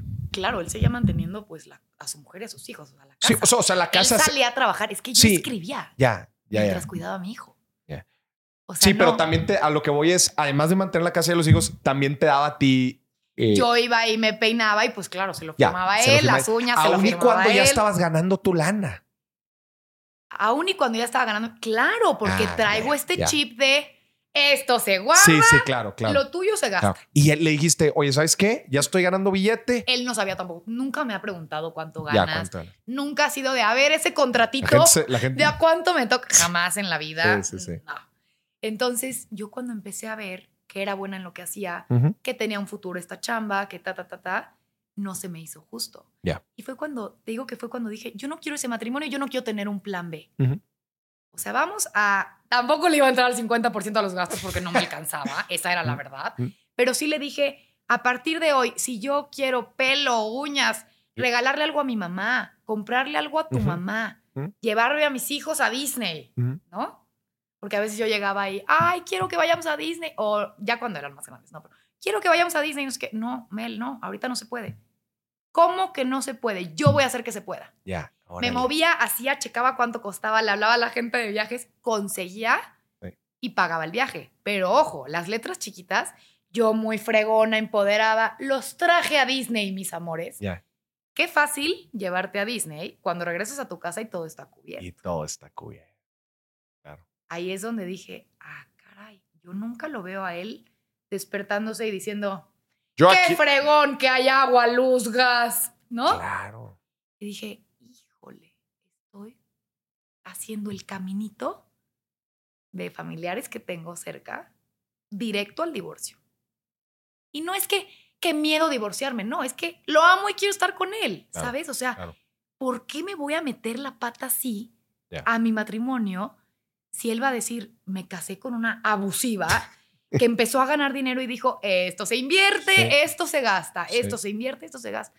Y, luego Y dije, yo bueno, soy aquí la que compro Ah, esto. ¿Y quién nos trajo a Disney? ¿No? Sí, pues era un poco Madre, injusto. Súper injusto. Sí. Tuve un novio a los 16 años, m- este, ay, ¿cómo se dice? Mitad mexicano, mitad francés, franco-mexicano, Ajá. ¿ok? Primera date en Canadá, fuimos a cenar y él desde que llegamos dijo que, que dividieran las cuentas. Cuando pasó Te dio eso, en el me acuerdo que fui al baño por Nextel, le marqué a mi papá y le dije, papá, está pasando esto. Como si estuvieran asaltando, Asaltando. el restaurante, ¿no? Imagínate, que, o sea, qué chip Sí. tan equivocado de esta, que alguien te rescate y que te Claro. protejan y que te acojan. Y, papá, ¿qué, qué hago? Este señor, siempre digo señor, pero no eran señores, ¿eh? Este chavo pidió que se diera la cuenta. ¿La pagas tú? Claro que sí.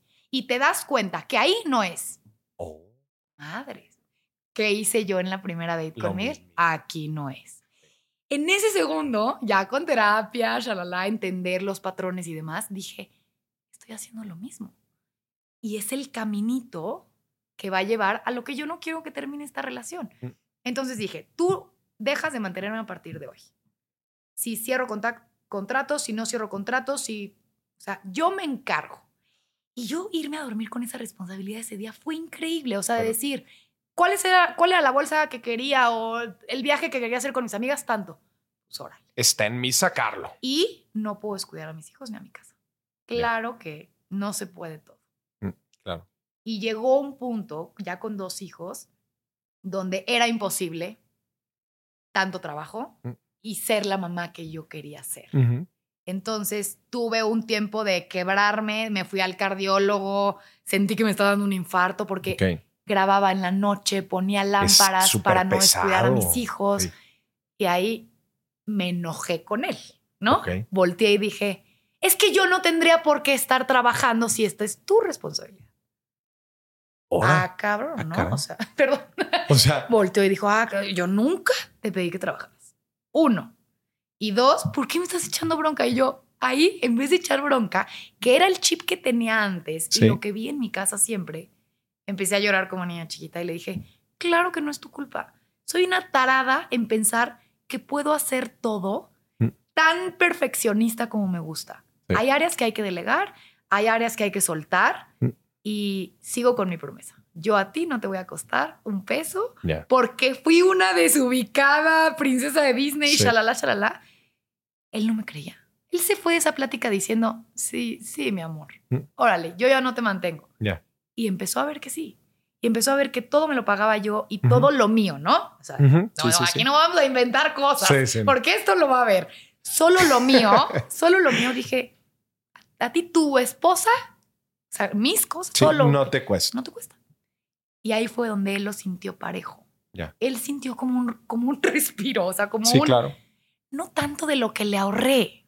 Más allá de lo monetario fue un... Vaya, despertó. Y un día volteé y le dije, ¿sabes qué? Con dos hijos chiquitos, con el estilo de vida que queremos tener, porque es la verdad, está bien difícil hoy en día que alcance con un sueldo. Claro. Y si le dijeran eso a todas las chavitas mel mensas de 25 años que se están cansando, cansando, cansando y casando con esa mentalidad, no cometerían errores que yo cometí que desgastaron mi relación. Porque es una estira y afloja de Claro. ¿cómo que otro vestido? O son banalidades. Parece algo tan tonto, pero viene de un, de un, lo Sí. ¿sabes? Pero son, como dices, son creencias también que vamos Totalmente. cargando desde que vamos creciendo y empiezan a generar esas fricciones por, por sí, por, por, porque yo no pienso igual que tú ¿eh? y, y eso poco a poco empieza a afectar otras áreas. A ver, me encantó ahorita lo que dijiste. A ver, Mels de 25 años, este, Despierten, por favor. les dirías entonces, número uno, Número está uno, cañón con un solo sueldo darse el estilo de vida que, que quieren. muy cañón. ¿Qué otras cosas les dirías? Que las expectativas no se vuelvan exigencias. Ok. O sea, yo quiero. Es que me van a poner que los guerreros y las batallas No, nos venga. van a molestar ahí, pero bueno.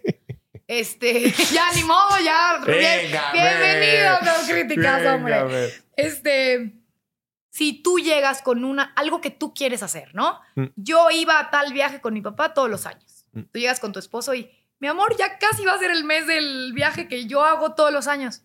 No, no, pues no se puede. Mm. Yo no debí de haber dicho, ah, claro que se puede.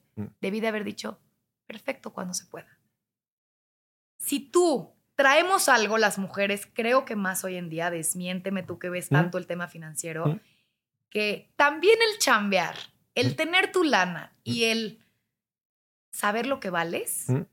no monetariamente, obviamente, me refiero a lo que traigo a la mesa, lo que puedo conseguir, lo que puedo cerrar, te vuelve más brava y más empoderada. Mm.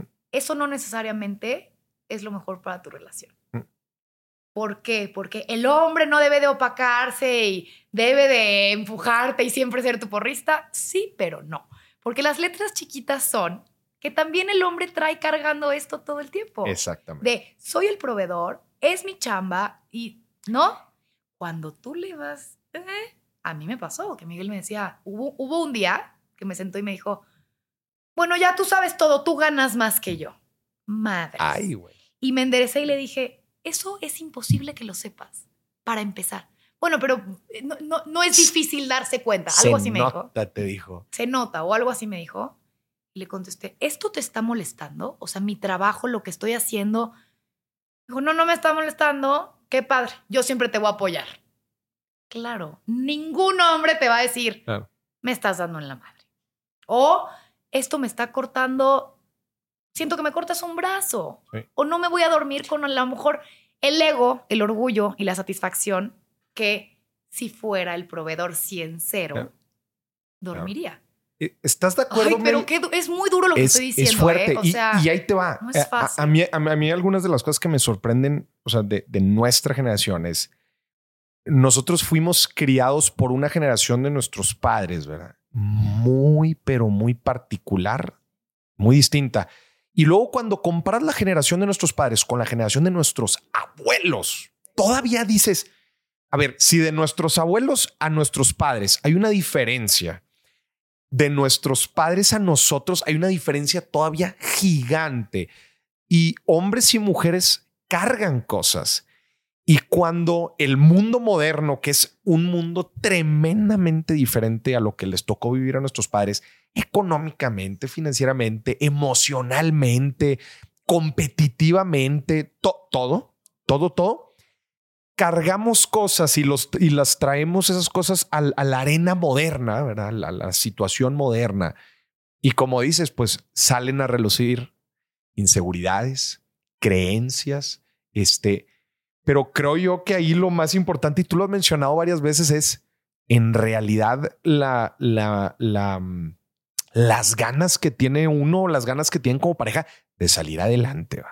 Yo escuché muchas Ajá. veces en mi vida que cuando el dinero falta, el amor sale por la ventana. Cuando, cuando el ¿No? hambre entra por la puerta, el amor sale por la ventana. Sí, sí, sí, Ok, sí, sí. o sea- cuando el dinero falta, el amor se, Se acaba. acaba.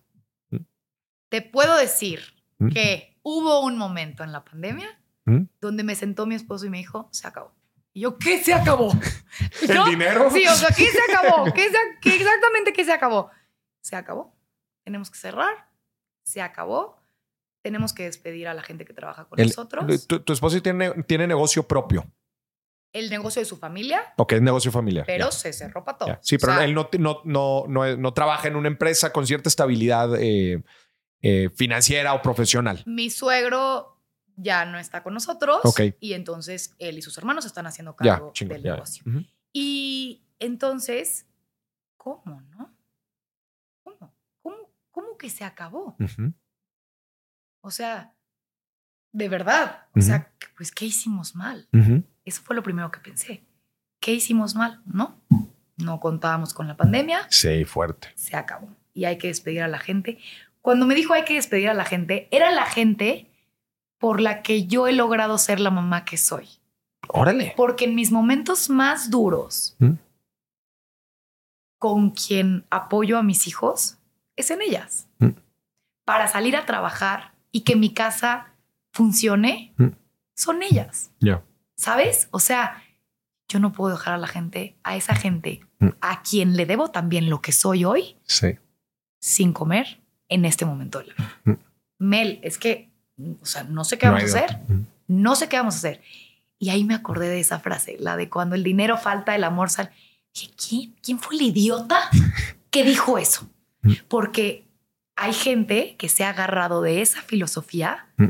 para salirse del Ya. matrimonio. Ya. Y para decir, tú no pudiste, tú, comper, yo sí puedo. Se vuelven exigencias, lo que decías tú. Se vuelven exigencias. Mm. En ese momento senté a Miguel y por primera vez en la pandemia, ¿eh? que ya llevaba, ¿hace cuánto fue la pandemia? ¿Tres años? Tres años. Llevaba cuatro años casada.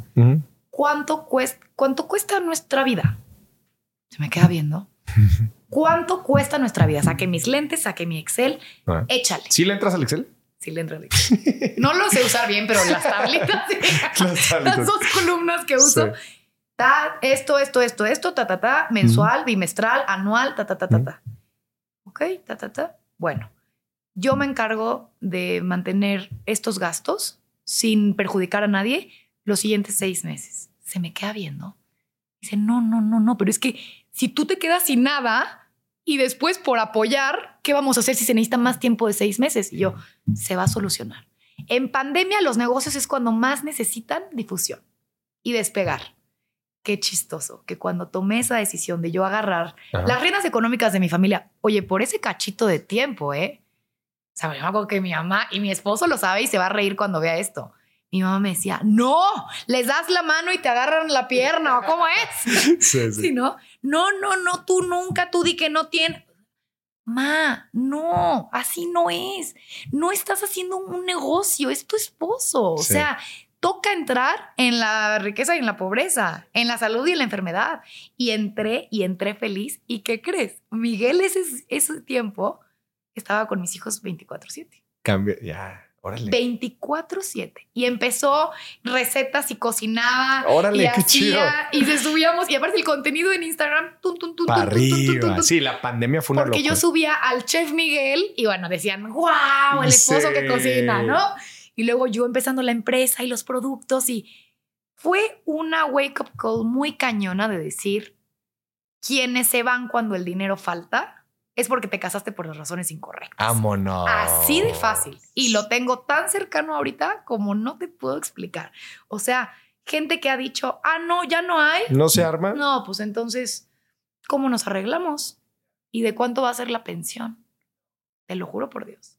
Y dices, ¿cómo? O sea, ¿cómo es lo mismo? Regresamos a yo. ¿Quién los trajo a Disney? Ah, qué fácil llevarte a Disney cuando regresas a tu techo y, tienes... Está todo todo resuelto. Esa hubiera sido la Mel del 100-0. Oye, es que decidimos casarnos y, y, hasta donde tengo entendido habíamos quedado 100-0. ¿No puedes aportar el 100 o qué? Pero te fue, te fuiste la, em, madurando y entendiendo eso. Mel, qué fregona historia. Ay, no, pues es que aprenderlo, ¿no? O sea, qué chido, me, qué y chido. me da pena contar de la Mel de 25. ¿No crees que yo me enorgullezco? Digo, y veo a tanta chavita casándose con esa mentalidad que digo, aguas, porque no da. O sea. Mel, me gustaría que a esa cámara. Imagínate que en esa cámara están cientos de Mels de 25 años. Ahí te están viendo, te están volteando a Y, y quiero que te imagines el camino que tienen esas Mels hacia adelante, ¿verdad?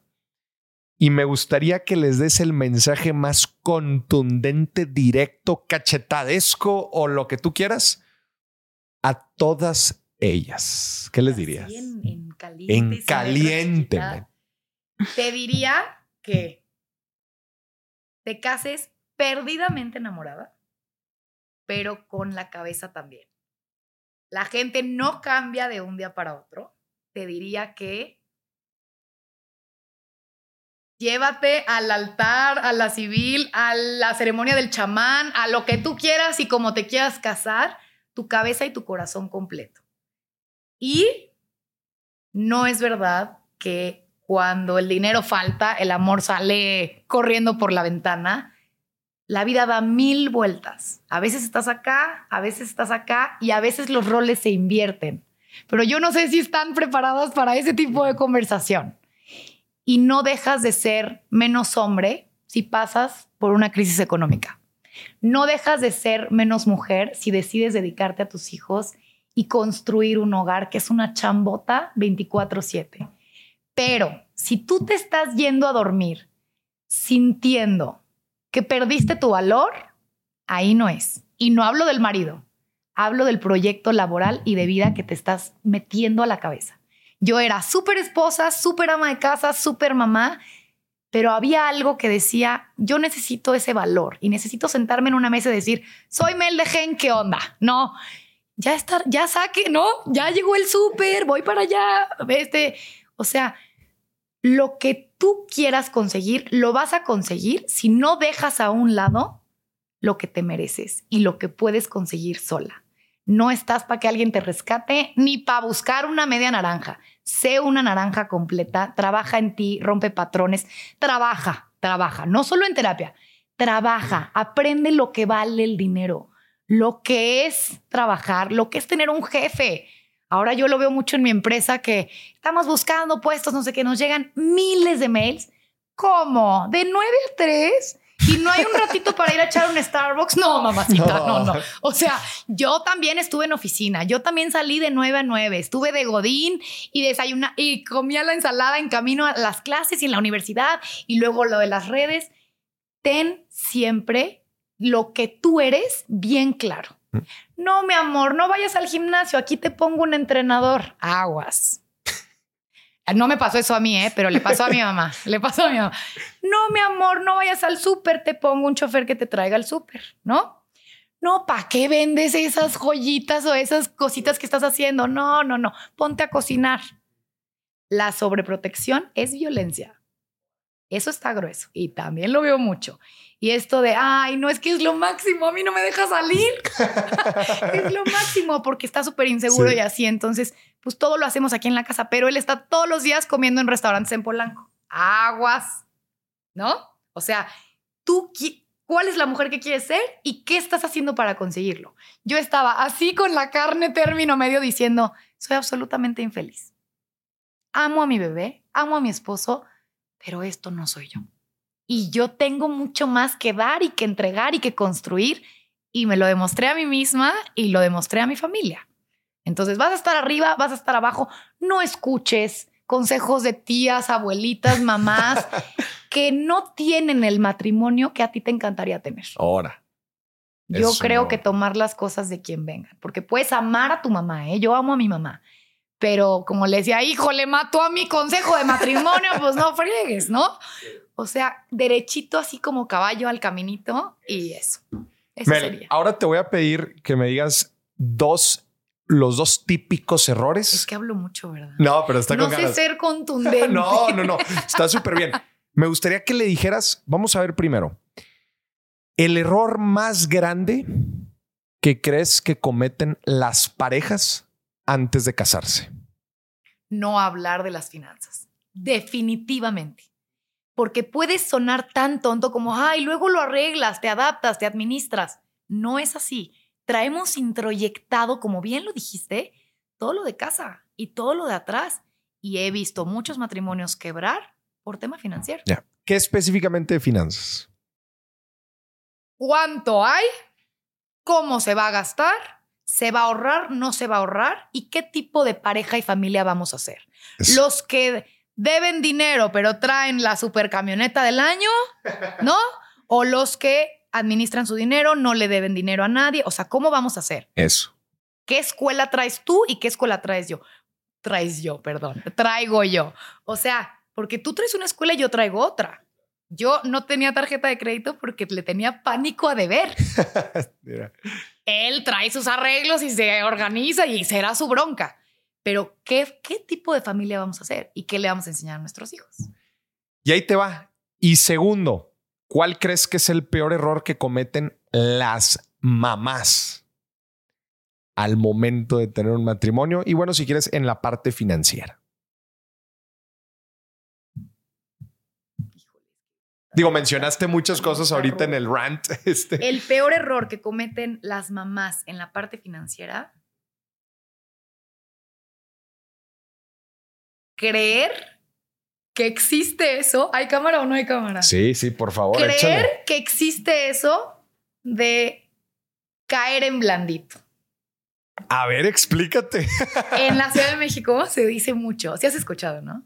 Digo, en, algún momento lo escuché, pero, pero no.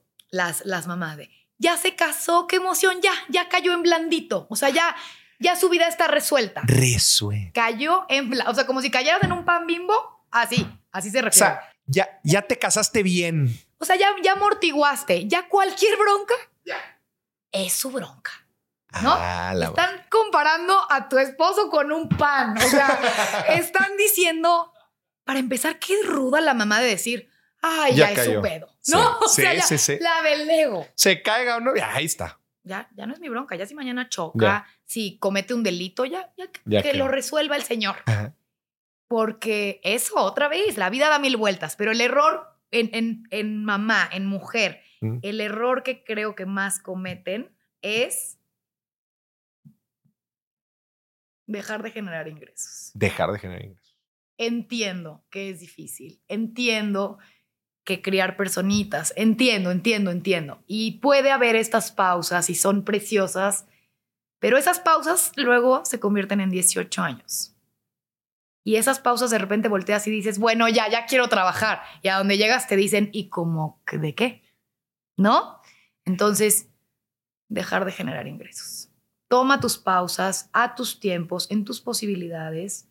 Este, obviamente estoy hablando desde un lugar de privilegio de haber podido trabajar de casa, ¿no? Desde casa y eso no lo pierdo de vista, pero en el minuto que te vuelvas a sentir tú y no esa etapa de posparto tan complicada, busca la manera. O sea, yo compraba Nochebuenas, te lo juro, y les ponía una canasta divina y las revendía a mis vecinas. Hice un servicio de fruta y verduras en donde vivía y ponía a repartir canastas a alguien que trabajaba conmigo. Hay formas siempre, siempre. Pueden ser negocios chiquitos, nadie te está hablando de que te avientes a matar, pero no dejes de generar ingresos porque si te está costando trabajo hacer esto, o sea, bueno, se va a escuchar, pero extender la mano y decir, quiero, se podrá, ¿cómo verías? Es momento de despertar, de haz tu plan. Si no estás regresando a trabajar todavía, imagínatelo. ¿Cómo va a ser? ¿Qué vas a hacer? ¿En qué eres buena? ¿Qué sí será redituable?